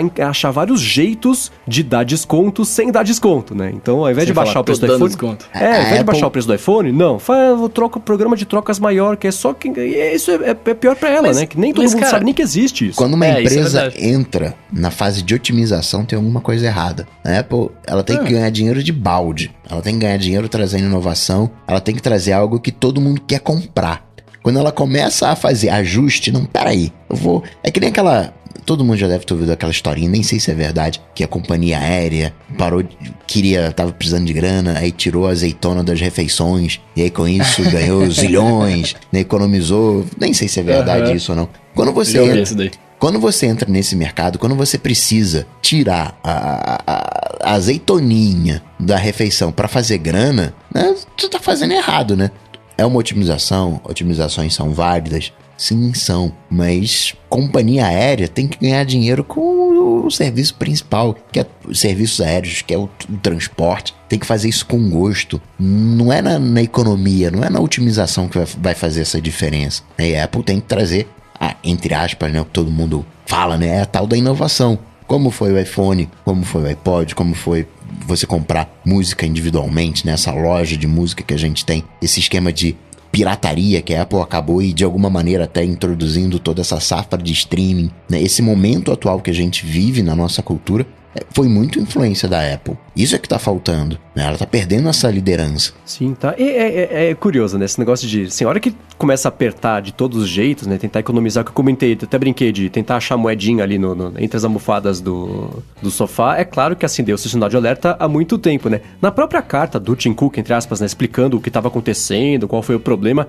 ele citou até o programa de troca de baterias como um dos fatores que influenciaram no faturamento abaixo do esperado. É, aí me parece assim, né? Eu não sei, né? Assim, a pessoa reclama que não comprou uma Ferrari ainda porque não pede CPF na nota, sabe? Não, me parece uma coisa meio desproporcional o motivo e, e, a solução. Mas. E aí eu fiquei surpreso que eles não colocaram também que o iOS 11 otimizou o, a vida de todo mundo. Então foi um assim: somos vítimas da nossa própria absoluta é, forma super boa de operar, né? Então, é, vítimas da própria competência. De, não, é iPhone, o iOS 11 resolveu, então as pessoas não têm motivo para comprar telefones novos e por isso que faturamos mesmo, menos, né? Pareceu também o mesmo tipo de desculpa aí deles falarem do negócio da troca de bateria. Eu falei, poxa, eles estão mesmo tentando enumerar motivos pelo qual fez eles errarem há 60 dias aí um faturamento 9 bilhões de dólares no máximo abaixo do esperado. E tem uma coisa aí também, só rapidinho, só para registrar aqui. A Apple falou que espera, né, que o faturamento deve ser de 84 bilhões. Eu imagino que ela tenha chutado bem para baixo. Pra hora que chegar 87 bilhões, ela tava vai ser né? acima do que ela esperava, daquela, aliás, acima do que ela falou que esperava agora, mas ainda assim abaixo dos 88 bilhões que ela tinha previsto no, no, no, no trimestre passado. Ou então, 89 bilhões, errei. Tem um estudo que, bem resumidamente, diz que a inovação ela tem um valor próprio e isso independe de quanto que você vai cobrar. Por exemplo, um aplicativo. Um aplicativo, quando você faz, né, um jogo né, que você faça, ele vai faturar, sei lá, né, fazendo lá as continhas, ele vai faturar 10 milhões. Isso independente do preço que você cobre por ele. Se você cobrar um dólar, então você vai vender 10 milhões de, de, de, de cópias. Se você cobrar, sei lá, né, 10 dólares, você vai vender, sei lá, um milhão, né? Sei lá, não sei fazer as contas. Mas quando você multiplica o valor cobrado versus o, a, a quantidade sempre vai dar o mesmo montante. Você não tem se você cobrar o dobro, você não vai ganhar o dobro. Né? Você, né, mais ou menos essas contas. Então, o que, na verdade, é o produto vendável, aquilo que você ganha dinheiro, é, é a inovação, é a tua ideia. E você vai ter um valor fixo por, por aquela tua ideia. E a otimização vai dar um, ali 10% a mais, 5% a mais, mas não vai resolver a vida, né? Precisa da tal inovação, precisa fazer um produto desejável que, no final das contas, a gente tem dinheiro, né? É uma questão da Apple fazer algo que nos convença a abrir a nossa carteira. O Mente poderia estar com um iPhone 10, 10S há dois anos, mas está com o mesmo iPhone, entre aspas, ultrapassado, né? Com um design antigo, porque não convenceu o cara. Tá vendo? Por isso que é legal ouvir vocês, cara. Eu, eu só, quando eu falei do negócio de trocas, eu só tinha pensado que era legal porque, ó, eu tô te dando meu iPhone velho aí e eu tô garantindo que vocês vão fazer alguma coisa boa pro meu ambiente com ele, né? Não vai simplesmente vender para alguém e se alguém vai comprar e depois que estragar, jogar na gaveta ou jogar no lixo, né? Enfim, é, alguém vai cuidar disso. Eu só tinha pensado por esse lado, por isso que eu falei uma coisa bacana, né? Que legal. E aí vocês vieram com essa enxurrada de coisa, muito bom, muito bom. Não, mas é claro que é legal. O importante é até um uso novo, né? Seja para reciclar, seja para passar para alguém que vai, né? Impede de comprar uma coisa nova, enfim, continua usando, não precisa de mais recursos aí do, do meio ambiente. Claro que tudo isso é positivo. Eu só falei do negócio da troca porque é, é, lá agora que você tá dando mais desconto, tá dando mais dinheiro pela troca, por que será, né? que aliás, você viu, cara, eu achei muito louco, dá pra você pagar 449 dólares no XR. Fiquei muito feliz com isso. é, então, né? Pra quem mora nos Estados Unidos é ótimo, né? E cada vez mais, conforme o tempo vai passando, cada vez mais smartphone vai ficar carne de vaca. Enquanto a Apple não trouxer um novo produto que ninguém consiga fazer, ou que a, galera precise de dois, três anos de pesquisa para conseguir fazer, vai ser esse cenáriozinho assim, meia boca. Vai, é, já saturou, assim, a telefones celulares, smartphones em geral, já não despertam mais o mesmo interesse que despertava até uns três anos, né? Já, já cansou um pouco. Então, até aparecer a próxima grande coisa, o pós-celular, que a gente falou aqui, que a Microsoft parece que já tem, só não quer lançar, sei lá, porque né? é, é, parece que não vai ter mais esse crescimento todo de celulares. E ao longo desse ano inteiro, na verdade, a Apple conseguiu seguir um pouquinho o contrafluxo aí do, do mercado, né? Você vê todo o mercado estagnado e a Apple crescendo 2% no trimestre. Ah, o mercado encolheu meio por cento, a Apple cresceu meio por cento. Né? Chegou nesse último trimestre, é, talvez até como resultado de ter conseguido segurar essa onda ao longo do ano inteiro e, e estratégia que pelo menos para mim foi bem falha, especialmente do iPhone 10R. É, é, é em relação a todo o resto de, de, dessa linha aí que ela lançou, deu no que deu. Né? Agora, qualquer pôs essa pergunta, eu também vou fazer. E agora? E agora, cara? iPhone, iPhone 11 a 650 dólares. é, mas isso é pra lá pra setembro, né? Acho que assim, eu, eu imagino que isso já, já esteja acontecendo há algumas semanas na Apple, né? O que, que a gente faz no começo de 2019 para reverter a falta de faturamento do, do, do, que a gente vai divulgar agora no primeiro trimestre e para fazer o mais rápido possível o mercado mudar essa percepção de que os iPhones não estão vendendo, que a Apple acabou a inovação, sei lá, essas, essas coisas que a gente escuta desde do, do de sempre, sei lá. Né? assim, acho que quando alguém inventou a roda, eu falei assim: ah, cadê a inovação? Isso é só um quadrado com mais faces. sempre tem alguém falando que não tem inovação no mundo, né? Mas tirando esse pedaço, o que eles fazem agora, nos próximos 3 a 6 meses aí, até o lançamento do próximo iPhone, que é em setembro? Imagino. Então, né, não vão lançar um iPhone no meio do caminho, né? Talvez um Redzinho ali, alguma coisa. Será que SE2 não vem, não? Não, talvez um, um SE2, mas não vai mudar o cenário. Né? Não é o, o, game changer. Né? O, o, game changer é a linha 10 e é, tá fazendo água. Ponto. Esse, esse ano pro iPhone já era, perdeu. Fica pro próximo. Vê se no próximo sai um novo shape, né? Alguma coisa ali que torne, já que o Note não tornou o iPhone desejável, né? Fazer o que nem indústria de carro, né? Muda a lanterna. Caraca, no modelo novo, vamos comprar atualizar o carro, com, comprar o carro novo porque tá, tá com uma lanterna nova. Ver se, se ela traz um shape novo. Carregar de novidade no iOS 13, né? Ponto pro Rambo aí no, nas novidades, para ver se deixa a coisa um pouco mais atrativa. Mas eu acho que vai ser muito difícil. Ela, é, o, é o diferencial dela. É o design, que ela tem que fazer uma coisa legal. É a questão dos serviços, a questão da privacidade, que isso importa para algumas pessoas. E trazer funcionalidades, algo que seja não difícil de ser copiado, porque não tem nada hoje. Nada que é muito difícil de ser copiado. É, mas algo que seja desejável, né? Que ela consiga trazer algo desejável, algo que você diga, caramba, isso aí é, é, é legal, viu? Isso aí eu, eu, eu quero, né? Diminuir, é, facilitar o Apple Pay em todos os sentidos, facilitar o uso É, Pô, seria mó legal que eu tivesse, sei lá, minha carteira de identidade, minha habilitação dentro do wallet de alguma maneira, né? Tornar a coisa mais desejável, né? Hoje a Apple tá perdendo visivelmente aquela vantagem competitiva que ela tinha, né? há um tempo atrás. Hoje você vai no Kickstarter, vai numa MediaTek da vida, dá um projeto aí de smartphone. Eles te mandam um projeto, você coloca lá no Kickstarter e tá fazendo batendo de frente com o iPhone. É, aí faz o Essential Phone que fale depois de seis meses. Aliás, na quinta-feira passada, óbvio, né? Da notícia de quinta-feira, a Essential confirmou que ah, ah, os estoques do Essential Phone acabaram e não vamos é, é, preencher de novo o estoque. Ah, quer dizer que. E os 100 não tem que mais, tinham não é isso, venderam só não todos. É, exato, é isso, é. Os, os 20 que eles tinham feito. Quem feito. comprou, comprou. É, Quem não então. comprou. Mas o, o- eu acho que s- eu eu concordo com o Coca, assim, é, é difícil pensar hoje numa coisa que só a Apple tem, o que pra, ela tem que estar procurando. O que, que só a Apple consegue oferecer? Faz um tempo que eles falam, ó, privacidade, mas na hora de abrir a carteira ninguém liga pra privacidade, a pessoa liga porque é mais barato e troca a privacidade por, né, ela fala sempre de, de- de- o lance dela é esse, né, de falar de privacidade, mas isso não tá mais dentro do produto, né? O que mais que só ela consegue oferecer? É difícil, não tem mais muita coisa. E com o mercado de smartphones tendo dado essa estagnada, que é uma coisa que não é recente, é do último ano, né? Então, assim, relativamente recente, mas enfim, né? É, é, e agora? Eu acho que o, o- o- tem que ser o- a próxima coisa, seja ela qual for, né? Então, nesse meio período aí, acho que vai lançar Air, Air- Air- Air- como é que chama? AirPod Apple Glass. 2, Ah. vai lançar é, iPad mini, eu acho sim que vai ter um iPhone SE 2, Salpica nos Macs.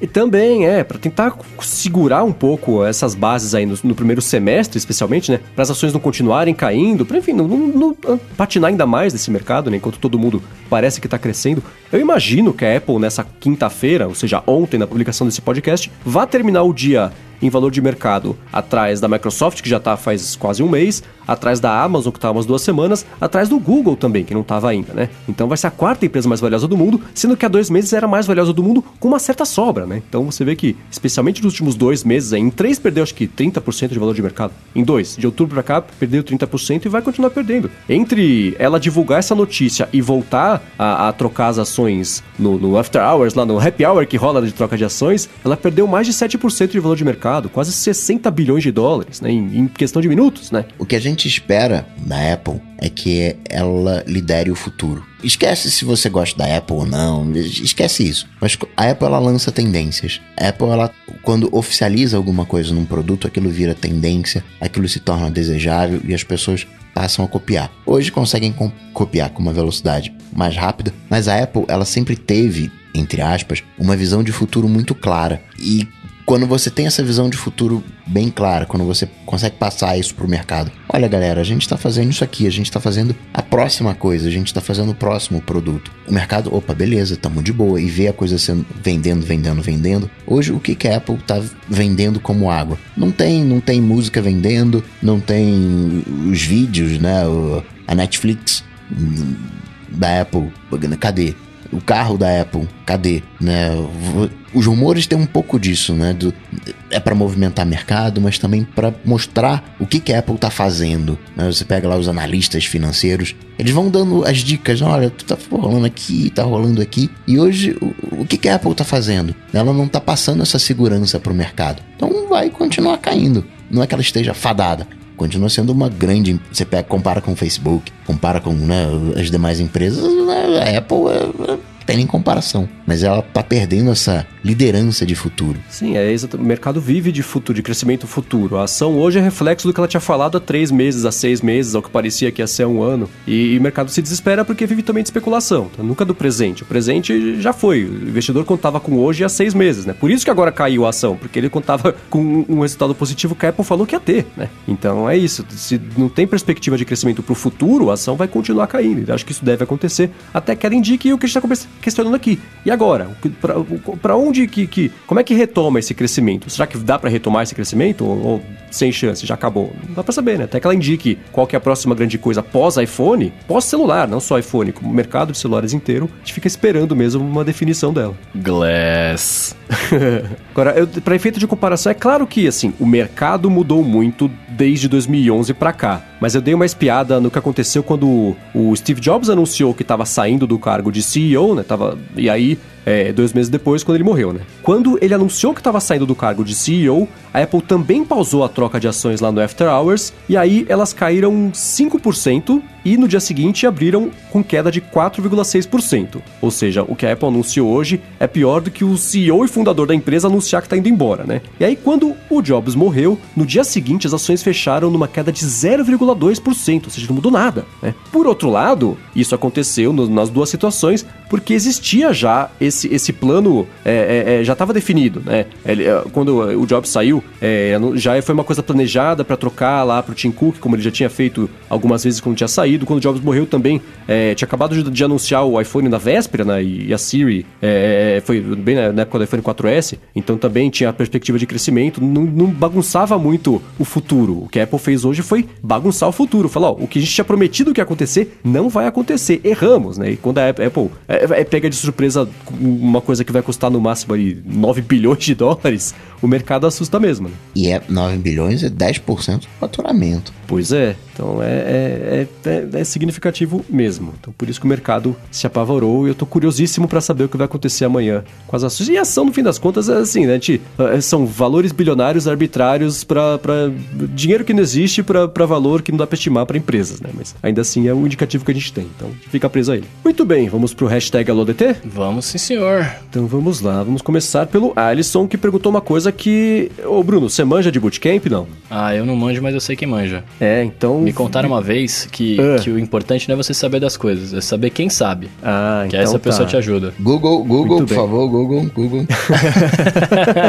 eu suspeitei que essa seria uma pergunta pro Coca mesmo. Começa seguinte, com G, na verdade, não é Google, mas. é, exatamente, o, o Google Gustavo Faria. É o seguinte: o Alisson tá tendo problemas para fazer o bootcamp no MacBook Air de 2014 dele. Ele falou que faz o processo todo direitinho, mas quando chegar lá na parte de escolher a partição, né, para conseguir instalar o Windows, aparece uma mensagem falando que não dá para instalar por causa do formato do SSD. E aí? Tem umas incompatibilidades, né, do... Se você colocar o... o... É, qual o formato novo? É o... A PFS. A PFS. Ele dá umas zicas, já vi isso acontecendo. Se não for possível mudar o, o, o formato, né? Colocar o antigo, é, coloca num drivezinho externo, mas já vi casos disso sim. Seguindo aqui, meus queridos, o, Thiago Faustino ele tá perguntando um negócio. Ele, ele pergunta pra gente assim: vocês estão acompanhando, vocês devem estar acompanhando esse tal de Remote Audio Data, né? Criado aí pela NPR para podcasts. E aí a pergunta dele é: será que vai pegar? Então, isso volta. Lembra que eu, no começo do episódio eu falei que a gente ia falar, uhum. voltar a falar de podcast e tudo mais? É por causa disso. Existe, antes de eu dar a minha opinião, que é muito parecida na verdade com o que eu vou recomendar, é no último ou no penúltimo episódio do Accidental Tech Podcast, o Mark Arment, que faz o aplicativo Overcast, falou. Alguém perguntou isso para ele e para eles discutirem, né? E basicamente o que ele falou foi o seguinte: é difícil que isso pegue, porque ainda bem o podcast é uma mídia super aberta. Existem infinitos programas e programas de infinitos podcasts. Existem muitos aplicativos de, de, de, de, consumo, né? De agregadores de podcasts. E, no fim das contas, analisando assim, na ponta do lápis, não existe nada de benefício real que os podcasts ou os aplicativos possam receber ao adotarem esse formato de, de, de, de, de análise ou de, de publicação de podcast para ficar mais fácil de analisar. E a única pessoa pessoa que sairia ganhando, na verdade, a única empresa que sairia ganhando é a NPR. Então, assim, eles querem que todo o mercado de podcasts adote um formato novo da NPR para facilitar a vida da NPR. Então isso vai acontecer, né? Eles, eles falam, querem ah, virar Google, ser... o Google do podcast, né? Você para pensar. É, eles querem, assim, o, a, o, o, bacana do podcast, e isso eles comentam, e eu concordo 100%, é que não tem, não tem dono. É uma mídia 100% aberta, é uma mídia até hoje meio não controlada. Existe a falta da minúcia do, do, do, tipo de consumo existe. Por outro lado, é isso que faz o podcast ser uma mídia tão espontânea. Que se você começa a ter acesso a 100% de tudo que o usuário faz no aplicativo, se ele consome, onde ele pula, onde não sei que lá, de onde ele é, onde ele mora, e você começa. A, todo o conteúdo começa a ser feito com, com esse direcionamento, né? E aí ele perde essa espontaneidade que existe hoje. E outra coisa, né? Você começa a ter um domínio muito maior dos anunciantes sobre o conteúdo, que é o que acontece em todas as outras mídias, que ainda não acontece no podcast. Então hoje, ah, de novo, né? Ainda bem que todo, todo o, o, o, é o iTunes, é, é, o repositório do iTunes que, que é o, o grande repositório oficial de podcasts da internet, e a Apple nunca colocou a mão nisso. Ainda bem que ela não colocou a mão nisso. Então é uma coisa super livre, super aberta. É claro que dá para você. É, é, eu vou usar o termo espionar aqui, mas não é isso assim. Quem, os podcasts que querem espionar os ouvintes conseguem fazer isso já. Dá mais trabalho? Dá. Não dá para adotar isso em todas as, todos os players de podcasts? Não dá, porque cada um é construído de um jeito, cada um trata e baixa e, e distribui e toca o MP3 de algum jeito, mas o o bacana do podcast é ele ser tão aberto assim e não existe nada que, que motive todo mundo a adotar esse padrão que é NPR que é a National Public Radio lá dos Estados Unidos está propondo, porque só ela tem a ganhar de verdade com isso aí. Então não conseguiu convencer todo mundo, então é difícil que esse formato padronizado seja adotado. É, eu não sou contra você ter informações, né? A gente como criador de conteúdo e distribuindo esse conteúdo, eu não sou contra, não, não, eu não acho que espionar é uma palavra positiva, né? Porque fica parecendo que a gente é, é adeptos do Zuc aqui, né?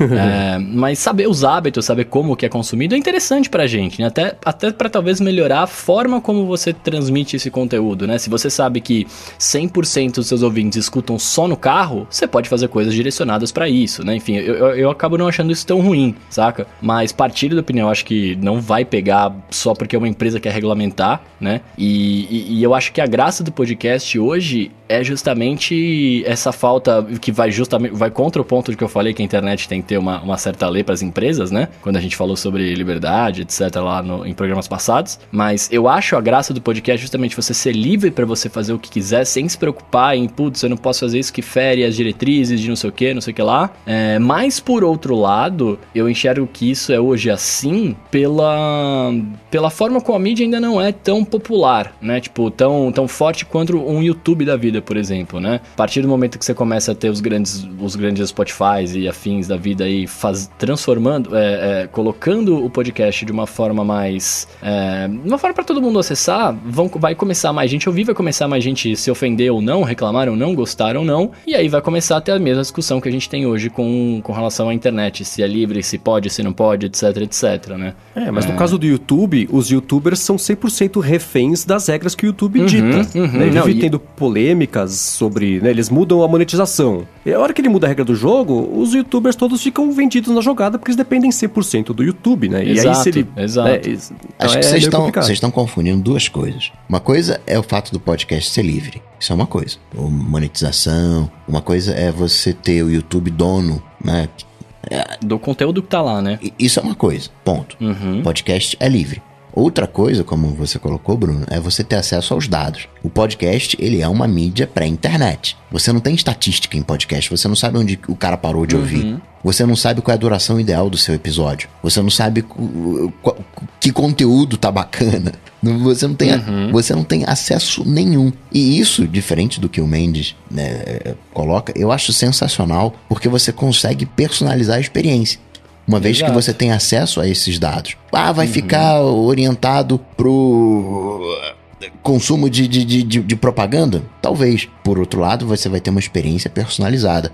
Já se foi o tempo onde a gente tinha autoridades inquestionáveis que sabiam tudo o que deveria ser feito. Não é mais assim. Hoje, quem tem a razão é o consumidor. E como é que no podcast a gente dá voz a esse consumidor? É ele mandando cartinha, ele mandando e-mail? Isso é pra internet. Tá na hora de ter.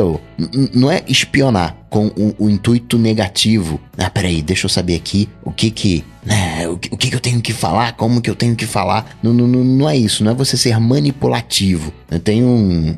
Tem uma diferença aí. Não seria legal se imagina se a gente pudesse reduzir de repente 10%. Por... Se a gente, vamos supor que a duração ideal do área de transferência fosse 59 minutos, que tendo 59 minutos, o área de transferência teria um alcance 10 vezes maior do que ele tem hoje. Não é uma boa coisa? Sim, eu, eu, concordo plenamente, cara. E isso você tem no YouTube. O YouTube ele te dá todas as ferramentas para você fazer sucesso. Você vai ver o, o tempo que a galera tá escutando, onde é que a galera avança, onde é que a galera volta né, as partes mais importantes, quando que a galera para de te ouvir.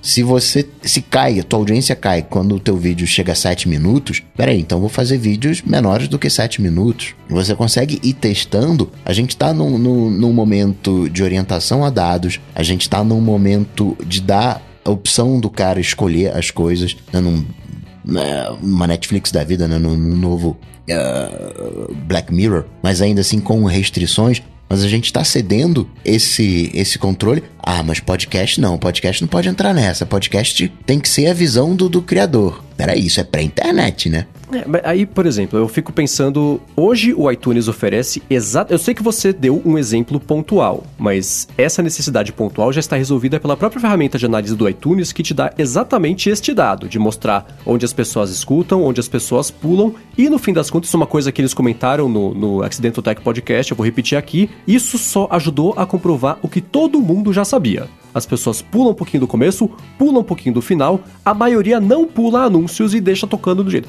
Decai na hora do anúncio, mas não é todo mundo. Isso é que todo mundo já mais ou menos sabia, né? Isso só comprovou. Então, assim, você criar o conteúdo direcionado para o filé mignon do consumo, isso você já consegue fazer com a análise de dados que já existe hoje. O problema é quando começa a virar é, a, a, criação do conteúdo regida pelo hábito do consumo, eu acho que é, é, é pior do que você ter essa relação por isso que eu gosto muito mais de podcast do que qualquer outra mídia. A relação é mais próxima com o ouvinte. Você molda, eu pelo menos, procuro moldar tanto a, a, aqui o ADT quanto o loop matinal é, é, é, de acordo com o que o pessoal vem comentar. Por isso que no loop matinal eu falo sobre o Snapchat, falo sobre o mercado de ações, falo sobre Kickstarter, porque tem que falar com um pouquinho todo mundo. Se falar para um público só, piora, né? E aquela maioria que não fala nada, aquela maioria que não comenta, como é que você interage com, com essa galera? Ah, seria ótimo se eles interagissem conosco, né? Por isso que a gente fala todo todo episódio para mandar feedback, para mandar follow-up, pra mandar todo pergunta, pra falar no Twitter. manda esses comentários, fica humanamente impossível de você catalogar isso tudo. Quando uhum. você tem uma ferramenta de analytics, fica, tudo isso fica catalogado. Não é a extração do orientar o, o podcast para consumo de propaganda. Não é isso. Mas é você entender qual é a duração ideal do teu podcast. É mais ou é menos. Né, o podcast, o gráfico do iTunes não serve para nada que mostre aquela linha, até porque, por uma questão de da maneira que a gente consome o podcast, ele é meio como um rádio, ele é um, um background da nossa vida. A gente não tem o podcast como atividade principal. Eu não vou parar aquilo que eu tô fazendo para avançar 40 segundos no que eu tô ouvindo. Eu vou ouvir. Por quê? Porque não é minha atividade principal. Não tô com um controle remoto igual eu tô na televisão para mudar de canal enquanto eu tô consumindo podcast. É, é, é, é, é outro esquema. Mas acho que sim, a gente precisa trazer essa. O podcast ele tá parado ainda em 2005, nem 2005, né? Na verdade, 2001, que é com RSS. ele tá parado ali, é um, é um sistema de, de distribuição. Ah, legal, você tem estatística do iTunes. É legal, bacana, mas é do player do nativo e dos outros. Né?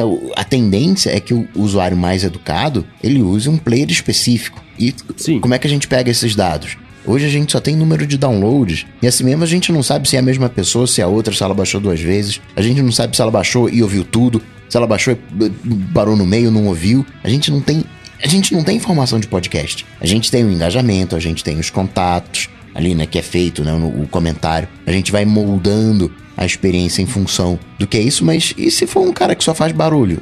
E a gente tá dando ouvido a ele, cadê a orientação a dados? Isso é orientação a dados ou é orientação a quem fala mais alto? Não, não é. É assim, seria ótimo se o padrão adotado fosse em prol 100% da criação de um conteúdo mais legal para todo mundo. Mas não é. Quando você tem uma NPR que já comprou, inclusive, um, um aplicativo de, de baixar podcasts lá, que foi o Pocket Cast. Foi o Pocket Cast, uhum. né? Ou foi o Castro? Foi, foi o Podcast. Pocket é, então, Que é, já é o maior aplicativo de terceiro usado do mundo para consumo de podcasts, né? É, você vê que eles estão tentando cercar esse mercado para conseguir ter o domínio sobre esses dados e conseguir vender mais. Não é pelo amor ao podcast. E a diferença e eu amo o podcast justamente porque é esse meio mais. É, é, o meio mais humano de consumo, geração e relação entre o produtor do conteúdo e o consumidor. É o podcast porque existe essa relação muito mais direta. A hora que você transforma o consumo e, e a análise do podcast no YouTube, você perde essa. Aí que eu que volto a falar perde? sobre esse lance mais natural da geração, uma coisa mais, mais espontânea, entendeu? Você nunca pegou um podcast que você estava ouvindo e ficou chato? Sim, mas aí eu pulo, porque não é. Se o podcast inteiro é chato, eu não tô ouvindo. Se é uma coisa ou outra, aí eu pulo. Você pulou aquela parte chata, ou continua ouvindo mesmo assim? Eu costumo pular quando é um assunto, quando tem capítulos, por exemplo, eles vão falar sobre um assunto que não me interessa, uma coisa super específica de programação, de novo, no Accidental Tech Podcast, cara, eu pulo, porque é uma coisa que, que vai me entreter naquele momento. O, os Tech Trace do Rambo, por exemplo, eu escuto inteiro. Mesmo na parte de programação, eu tô aprendendo. Mas é uma discussão super. Esqueci a palavra, uma coisa super específica. Ah, qual que é o melhor jeito de você aprender Swift? É o Swift Regex ou não sei o que lá? Não é uma coisa para mim, aí eu pulo. Eu, eu, o meu hábito de escutar podcast é isso. Pode não ser a regra, pode, mas, enfim, tô, a, a, a, o contexto que eu tenho é o meu, né? O exemplo que eu tenho para dar é o meu, então é isso. Não seria bacana que a galera que faz o podcast pudesse ter um feedback onde Peraí, pra maioria é legal essa discussão ou não? Ah, pra maioria não é legal. Então corta, você tá atendendo a maioria. Mas se você vai sempre atender a maioria, você vai criar um conteúdo bem meh, eu acho, né? Não, porque é um, é um conteúdo que tá agradando a maioria. Como é que um conteúdo que tá agradando a maioria é meh? Ah, mas peraí, você quer fazer um especial de programação lá com aquela partezinha de discussão? Cria um episódio à parte, cria um outro podcast, segmenta a tua a tua audiência, eu não consigo ver nenhum cenário onde a captação de dados seja ruim. Eu não consigo. Claro, pode explorar. Sim, pode explorar trocentas coisas. Mas, em essência, ela não é uma coisa ruim. Não, não, a gente tem esse preconceito, mas. Não sei se é por aí. É, o que eu acho que não pode acontecer é quando você tem essa captação de dados, é a gente ficar refém de uma empresa, ficar refém de alguém que você perde sim a liberdade de criar o seu podcast, seu conteúdo, etc. Mas aí também é, cabe, vai de você querer usar aquela empresa para te dar as informações e ficar sujeito às regras dela, né? Vai você, criador de conteúdo, vai você, é, é, ouvinte do podcast, fala assim, ah, eu não vou escutar podcasts que as, eles tenham mais informações dos meus dados. Aí vai de você, né, velho? Tipo, é uma coisa que a gente não tem muito como controlar, né? É, como não, julgar não certo ou errado, tá ligado? A única, a única empresa que conseguiria controlar isso aí é a Apple, porque ela é dona da... Não é dona, mas as, tá tudo na mão dela. O iTunes é o repositório de podcasts da internet, porque os aplicativos de podcast buscam no iTunes, mesmo quando você não tá usando o iTunes, tá usando Android, tá usando Pocket Casts no Android. Ele usa a biblioteca do iTunes para conseguir puxar as coisas. Então, se a Apple quisesse fazer isso, ela faria. Mas qualquer outra empresa que tente emplacar uma coisa dessa no Google, tentando convencer, ah, todo mundo adote esse padrão que vai ser melhor para o mercado. Mas que mercado? Para você que vai ser melhor, porque para as pessoas não vai mudar nada, né? Então, por isso que eu acho que assim. Não vai mudar esse... para as pessoas se. É, para as pessoas que eu digo, para os aplicativos de podcast, para qual, qual é a vantagem do app de podcast adotar um padrão de análise de dados uma empresa terceira para os podcasts dela. A vantagem é que a experiência de consumo pode ser personalizada. A gente está, no final das contas, a internet está promovendo isso, está promovendo a personalização das coisas. E isso só, a gente só consegue com dados. Se não fosse se dado não fosse importante, você não teria pesquisa de mercado, você não teria pesquisa de opinião, não, nem, nem eleição teria, né? Se opinião não importasse. Então a gente está vivendo nesse momento de coleta de dados.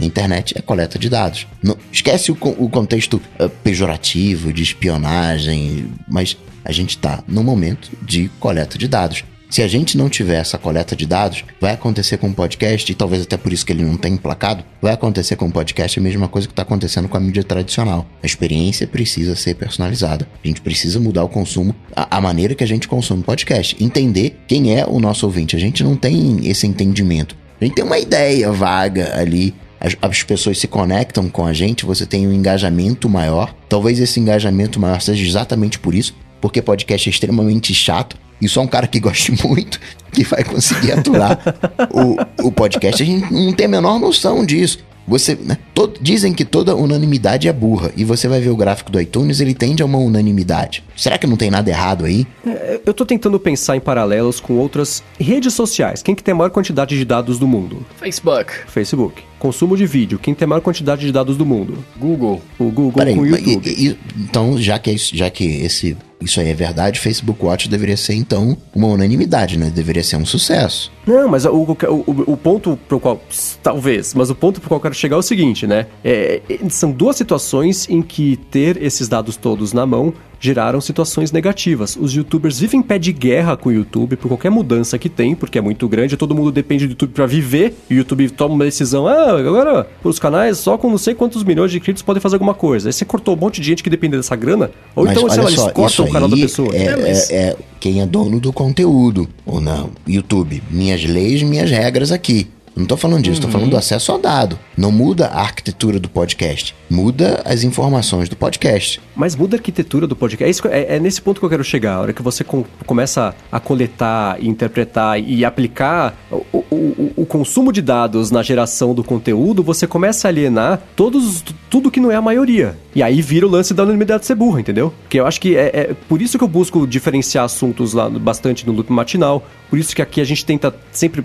É, eu sei que tem gente que só escuta o miolo, só escuta os assuntos. Tem gente que, que gosta de escutar os assuntos, pula o follow-up, mas escuta o ADT. Tem gente que escuta o follow-up, o ADT e não escuta o assunto. Então são situações diferentes. E é ruim alienar uma dessas pessoas. Usando, né, por exemplo, o ADT, aí que tem a, as três sessões. O... Não seria bacana se a gente conseguisse, de repente, separar o ADT em três e o alcance que o ADT tem hoje fosse 10 vezes maior para o miolo, que vamos supor que essa seja a parte mais interessante, os follow-ups vai ficar num programa à parte, não vai ter um alcance, sei lá, 20% menor do que tem hoje, mas em compensação, quando você segmenta, você consegue oferecer uma, uma personalização maior. E aí a galera que curte o follow-up vai, né, ali os 80% vai ficar sendo atendido. O miolo, que é o mais interessante, né, tende a ser, você vai ter um alcance mil por cento maior e o, sei lá, os alô também ali fica, sei lá, com 50% de, de, de audiência. Você está alcançando um número maior de pessoas, você não está emburrecendo ninguém. Você só está transformando, muito pelo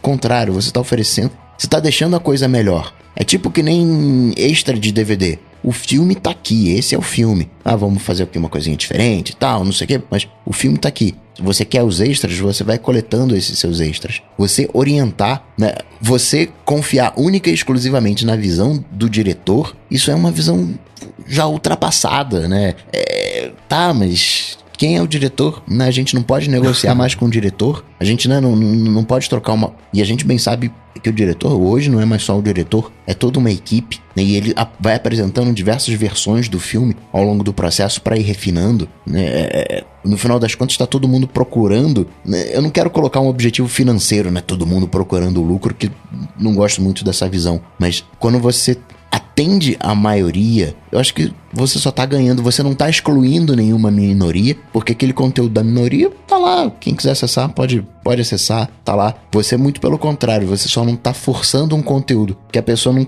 não quer goela abaixo. O problema que eu tô vendo aqui no nosso papo é que o Mendes tá com medo de que a, a NPR vire um Facebook, né? Por serem detentoras dos dados, etc, né? E a gente, como criador de conteúdo, fique preso dentro desse conteúdo, dentro da, com as regras dessa empresa, né? É, é mais ou menos isso que, que, que, que eu tô enxergando que tá acontecendo aqui, né? Eu não, eu não sei se é, você tá reclamando em, si de ter um pouco mais de informação. Eu acho que é mais quem vai ter essa informação. Porque, cara, se você parar pra pensar, é, eu não vejo problema em ter a informação desde que ela seja usada para o bem, né? É, é, eu não gostaria que essa empresa tivesse os dados dos meus ouvintes, né? Porque aí, aí sim ela começa a segmentar, aí o Spotify da vida começa a inserir anúncio dentro do seu podcast sem você querer, que isso também não é interessante, né? Isso acaba sendo ruim mesmo. E você Mas acha parte... que o Spotify não vai fazer isso? Você não acha que é uma questão de é, tempo para pro Spotify não fazer eu isso? Tenho, não, eu tenho, eu tenho, eu tenho plena certeza que eles vão fazer isso. Assim, é, eu, eu não, não, tenho, não duvido que isso vai acontecer, se já não acontece, né? Porque eu não escuto por lá. Mas assim, o, o que eu tô dizendo é, isso eu também não gosto. Vai acontecer, não vai acontecer, já acontece, enfim, isso é uma coisa que eu não gosto. Mas eu, dono do meu conteúdo, tendo oportunidade de poder personalizar isso, sabendo como as pessoas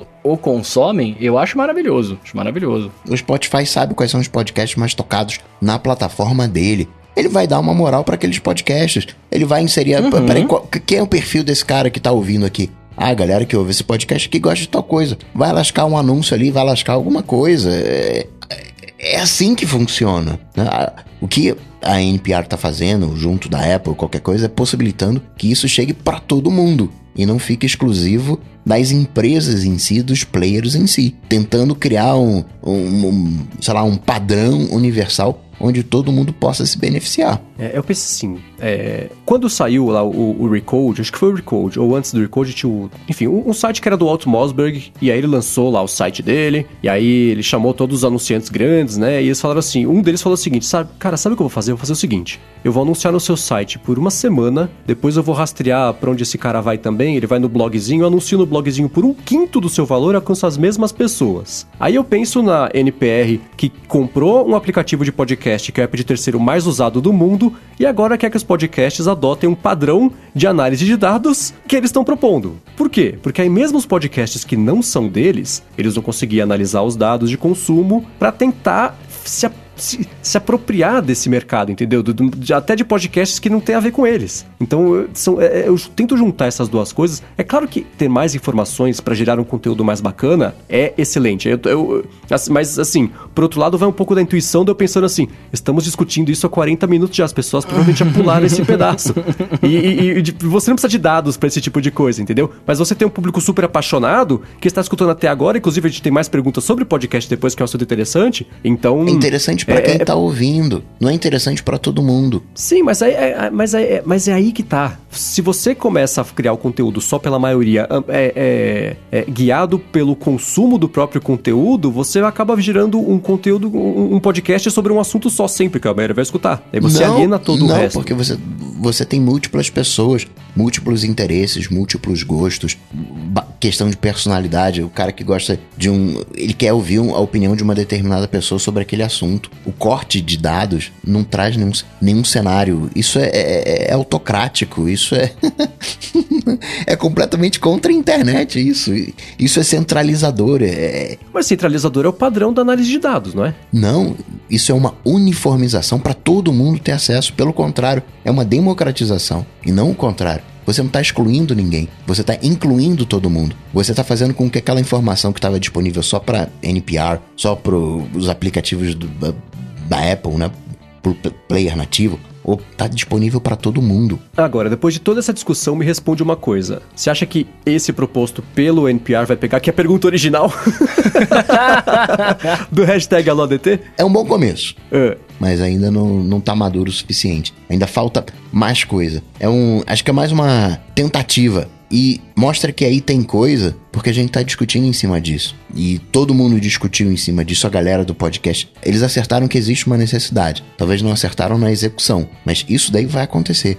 Essa, Sim, eu também acho que é inevitável. Esse, esse, essa coleta de dados vai acontecer. Uhum. Porque senão a gente vai continuar num podcast pra internet. Agora, falando em fazer podcast pra internet, já disse um Bezerra quer saber, perguntou com a hashtag AloDT como é que é a criação, o processo de criação de um ADT, desde a seleção aqui dos assuntos até o último clique ali da publicação. E aí? E aí, a melhor pessoa para contar isso é o Mendes.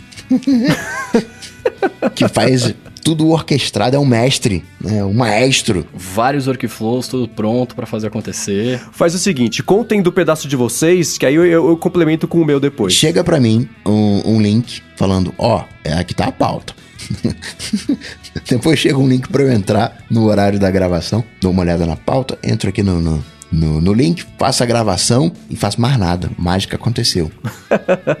e para você, Bruno? Cara, eu, eu partilho muito da, da, opinião do Coca. A diferença é que eu entro 5 minutos antes dele. Aí a gente bate aquele papo inicial ali. É, mas, cara, querendo é, brincadeiras à parte, seu Mendes é o cérebro do ADT, cara. Isso, isso nunca foi escondido, acho que a gente nunca escondeu isso de ninguém, né? Então, cara, você de fato é o melhor cara para contar o que, que você faz para essa mágica acontecer, né? A única coisa que eu faço é mandar um e-mailzinho na, na quarta-feira, avisando da gravação pros adetêncios e só. Então, na verdade o processo começa com você, tá vendo só? Mas vamos lá, o que, que eu faço? A, antes a gente criava, a, a pauta era criada numa planilha, que eu achava que era o jeito mais inteligente de fazer, isso se provou errado, mas depois de 100 episódios eu comecei a adotar um documento mesmo, que é o documento aqui do Google Docs. E aí eu vou selecionando, né? Quando eu, eu sento, vamos lá, vou fazer a pauta do ADT. Aí eu vou no Twitter, começo a pegar tudo que foi citado no. Aí vocês vão entender, olha só, a necessidade de, de organizar as coisas, né? Eu vou lá no AloADT e pego os comentários todos que foram feitos da última semana para cá sobre os assuntos que a gente discutiu, que a gente veio falando tudo mais, alguma outra mensagem direta ali que eu evito de colocar porque gente, o lance é sempre usar do, do AloADT. Aí eu tento encontrar dois ou três temas interessantes que rolaram ao longo da semana, coloco na pauta sempre como sugestões. Às vezes nem tem, tem três temas que, que tem humilhagem, que não fique cansado aqui de discutir. Tento achar umas coisas mais diferentes pra, pra, de, de temas para colocar aqui. E, enfim, agora que a gente tá usando o Docs, eu tento achar umas. Eu complemento com umas informações, né? Faço uma pesquisa aí de, de umas coisinhas que sejam interessantes de comentar por aqui. E no final eu faço, eu pego lá na planilha que, te, que tudo que foi citado ou enviado no Twitter com a hashtag AloADT, cai na planilha, eu pego as perguntas aqui e coloco. E ao longo do episódio, tanto de follow-up, quanto de tema, quanto de perguntas, é, dependendo de quanto tá ficando, se uma, uma, uma discussão tá se estendendo mais do que outra, a gente vai, vai tentando cortar aqui as coisas para deixar sempre o, o, podcast um pouco mais interessante. E aí cada um grava do seu lado, né? Eu gravo o meu, o Coca grava o dele, o Bruno grava o dele. A gente manda isso tudo pro Edu, ele faz a mágica dele que daqui a pouquinho ele vai explicar, porque tem mais uma pergunta aqui sobre a criação do ADT. Aí isso na quarta-feira, né? Na quinta-feira, entre quinta e sexta-feira, o Edu é, manda pra gente a versão editada. Na sexta-feira de manhã é quando eu escuto o episódio do começo ao fim para poder colocar minutagem de capítulos, para conseguir pegar todos os links também para colocar na descrição, os candidatos a títulos, né, que os adetensos é, ajudam a escolher na sexta-feira, e aí mando de volta a minutagem pro Edu, ele finaliza o arquivo com os capítulos, e aí às duas e meia, três horas, dependendo de como é que tá o dia, de, enfim, é, é a publicação é mais ou menos nessa hora, eu vou lá na, na, na, na enquete né, dos adetensos, vejo qual foi o resultado do título escolhido, coloco isso no post junto com os, com os links da descrição e aí é o clique final da publicação lá no, no nosso servidor, que é o Fireside, que é o, o, o serviço que a gente usa para distribuir o podcast. Ou seja, a gente brinca que o Mendes é o ditador da parada toda, mas é, cara, ele que faz a mágica, né, velho? Agora, só é, voltando aqui e dizer que o Mendes perguntou, né, do se o RAD ele cola ou não cola. Explicar um pouquinho do, do protocolo. O RAD, ele, Boa ideia. ele, em vez de você soltar só o XML, né, só o, o falando, ah, esse tem um episódio novo aqui, o nome do episódio, de onde é que passa. Você cria como se fossem os capítulos, dizendo, olha, tem um anúncio no minuto 5 e vai até o 5 e 30. Você cria um voltado para anúncio e você tem os eventos, né, podcast baixado, podcast foi startado, né? O cara começou a ouvir quando que parou e isso seria captado pelo player. E aí você saberia, né, tem uma plataforma que é de tracking da NPR, e aí você avisa para essa plataforma: olha, esse podcast aqui, esse episódio foi tocado até tal. E assim a NPR saberia se o, o se o anúncio foi ouvido ou não. Então, o, você, além de fazer o podcast, você teria que fazer algo similar ao que você tem hoje como capítulos só para os anúncios, para assim você conseguir fazer o tracking. Então você vê que é bem voltado para a questão de, de anúncio esse protocolo. Por isso que falei que tem que né, dar uma evoluída ainda mais, né, só em linhas gerais. E já que falei, né, já falei sobre o, o RAD, na questão do do Bootcamp. Né, tem conflitos com File, File Volt, né, tem uma série de, de probleminhas também. Então, a melhor, o melhor momento para você fazer Bootcamp é formata, faz do zerão ali, do, do começo, sem nenhuma firulinha. Né, tende a dar mais certo do que você já ter um Mac, digamos, todo configurado e ali em cima fazer o redimensionamento da partição e para colocar o, o Bootcamp. Coca fez dois follow-ups em tempo real aqui, foi um follow selfie. já, já poupa para a semana que vem. Boa. E ainda sobre a temática de podcast aqui, o Carlos de Luca quer saber o seguinte: perguntou no Twitter com a hashtag AulaDT, ele falou, na verdade, que tem um microfone condensador XLR e uma interface USB que tem um level noise de fundo ali. Ele perguntou pra gente se a gente usa algum noise gate ou programa tipo áudio hijack e qual que é o nosso setup para gravar o ADT. E aí? Aí, Brunão, fala pra esse cara não usar condensador, vai. Cara, é que o microfone condensador você precisa necessariamente ter um ambiente acusticamente tratado para isso, porque ele capta tudo que você faz, velho. Então esse, esse noise de fundo ele pode ser desde o, da sua ventoinha do seu computador rodando e ele tá captando, até um, o ar condicionado, se você tiver e ele não for daqueles mega silenciosos, ele, cara, ele pode ser qualquer barulho, né? Então come, começa começa por aí, mas é, eu não sei como o Edu edita que a mágica que ele faz aqui, mas você pode usar um noise gate ali, depende do, do tipo de, de programa que você está usando e do tipo e, e da frequência que o seu que o ruído tá, né? Porque dependendo de qual frequência você for e você usar o noise, você pode tirar algumas frequências da voz também, aí vai mudar, vai ficar estranho o microfone, né? E por aí vai. É, cara, para gravar o ADT, eu uso normalmente, né? Hoje estamos em condições especiais. Hoje eu tô gravando com o iPad, né? Porque eu esqueci meu, meu Mac no meu local de trabalho. Mas normalmente eu tenho um microfone USB mesmo, que é o Shure é, MV51 conectado no meu MacBook. Eu gravo na, na configuração mais flat para editar lá e fone de ouvido. Basicamente esse é o meu setup, não tem muito segredo não. O Carlos de Luca tá acompanhando ao vivo aqui a gravação e tá falando que ele tem um ambiente bacana, só que o noise é da própria interface que ele tá usando. Aí é isolamento, né? É, não, então, aí pode ser uma série de coisas. Pode ser o cabo que pode estar zoado e gerando noise, pode ser a interface, pode ser interferência elétrica, pode ser uma série de coisas. O ideal seria você testar, você trocar, pôr o seu mic em outra interface, fácil por essa interface outro mic e eu trocar, tentar Embora trocar o cabo que você um liga no noisezinho, ele sempre vai existir. Não tem como você É, ligar o, o microfone e ter uma linha flat. Só se ele tiver mudo. É. Você assusta. e você vai ter um baixinho ali, você sempre vai ter um, um ruidinho, mas a tendência é que esse ruidinho ele não, ele não sobressalte, né? Ele não fique gigantesco. Eu tenho aqui um microfone dinâmico com características de condensador, um Rio PR40, num ambiente não tratado acusticamente, tem um ar-condicionado aqui fazendo um barulho gigante. Às vezes eu até solto aqui uns, uns efeitos sonoros digestivos aqui, linguagem técnica, uns puns, e nem sai aqui no microfone, é mega tranquilão. Dá até pra dar uma rotinha assim de canto, assim, ninguém vai perto. Eu tenho que esconder a câmera, fica super de boa, porque ele né, capta só o que tá próximo do microfone, né? Só a voz propriamente tal. Tô gravando, a minha é um- uma interface, é uma Roland, o Quad, o Quad, o HD da vida, e é bacana que separa o, isso é característica da interface, separa o áudio do microfone com o áudio que eu tô ouvindo. Então eu acabo gravando essas faixas da minha interface de áudio, que aí eu consigo pegar tanto o som que tá vindo do do Hangout, né, vindo da, da gravação, quanto o meu em separado, é para servir de guia. E eu aplico sim uma redução de ruído nativa do próprio Adobe Audition, só para mandar um, um áudiozinho mais com uma qualidade mais bacana pro Edu. Bom, e eu tenho a sorte gigantesca de conseguir gravar aqui no Loop Studio, que tem um estúdio de gravação profissional de podcast, e eu uso aqui o microfone com o Electrovoice RE20. Ele tá ligado no H6, que é a interface pro, pro, pro cabo, que eu sempre esqueço a sigla, XLR, e o H6 tá ligado no Mac, eu gravo direto aqui no, no QuickTime também. Não tem áudio hijack, não tem nada. E aí, por fazer isso no Mac, eu consigo dar a saída e entrada do som para fazer essa gravação e ao mesmo tempo já jogar aqui no, no Google Hangouts para quem tá acompanhando ao vivo aqui no YouTube. Agora, o Edu, né, seu. o Bruno falou que não sabia, né? A gente tem a sorte do Edu também poder contribuir com esse podcast e contar pra gente como é que ele faz da parte dele aqui para conseguir reduzir o, o- o- enfim, os ruídos todos que o Coca gera aqui. É, semana passada É, ele teve é, que tirar ruído. Ele reclamou lá comigo. Caramba, tava cheio de ruído o teu áudio, Coca. Pois é, bebia de Coca demais semana passada. Mas conta aí, Edu, como é que você faz a sua mágica, a sua parte pra conseguir publicar aqui o ADT toda sexta-feira pra todo mundo?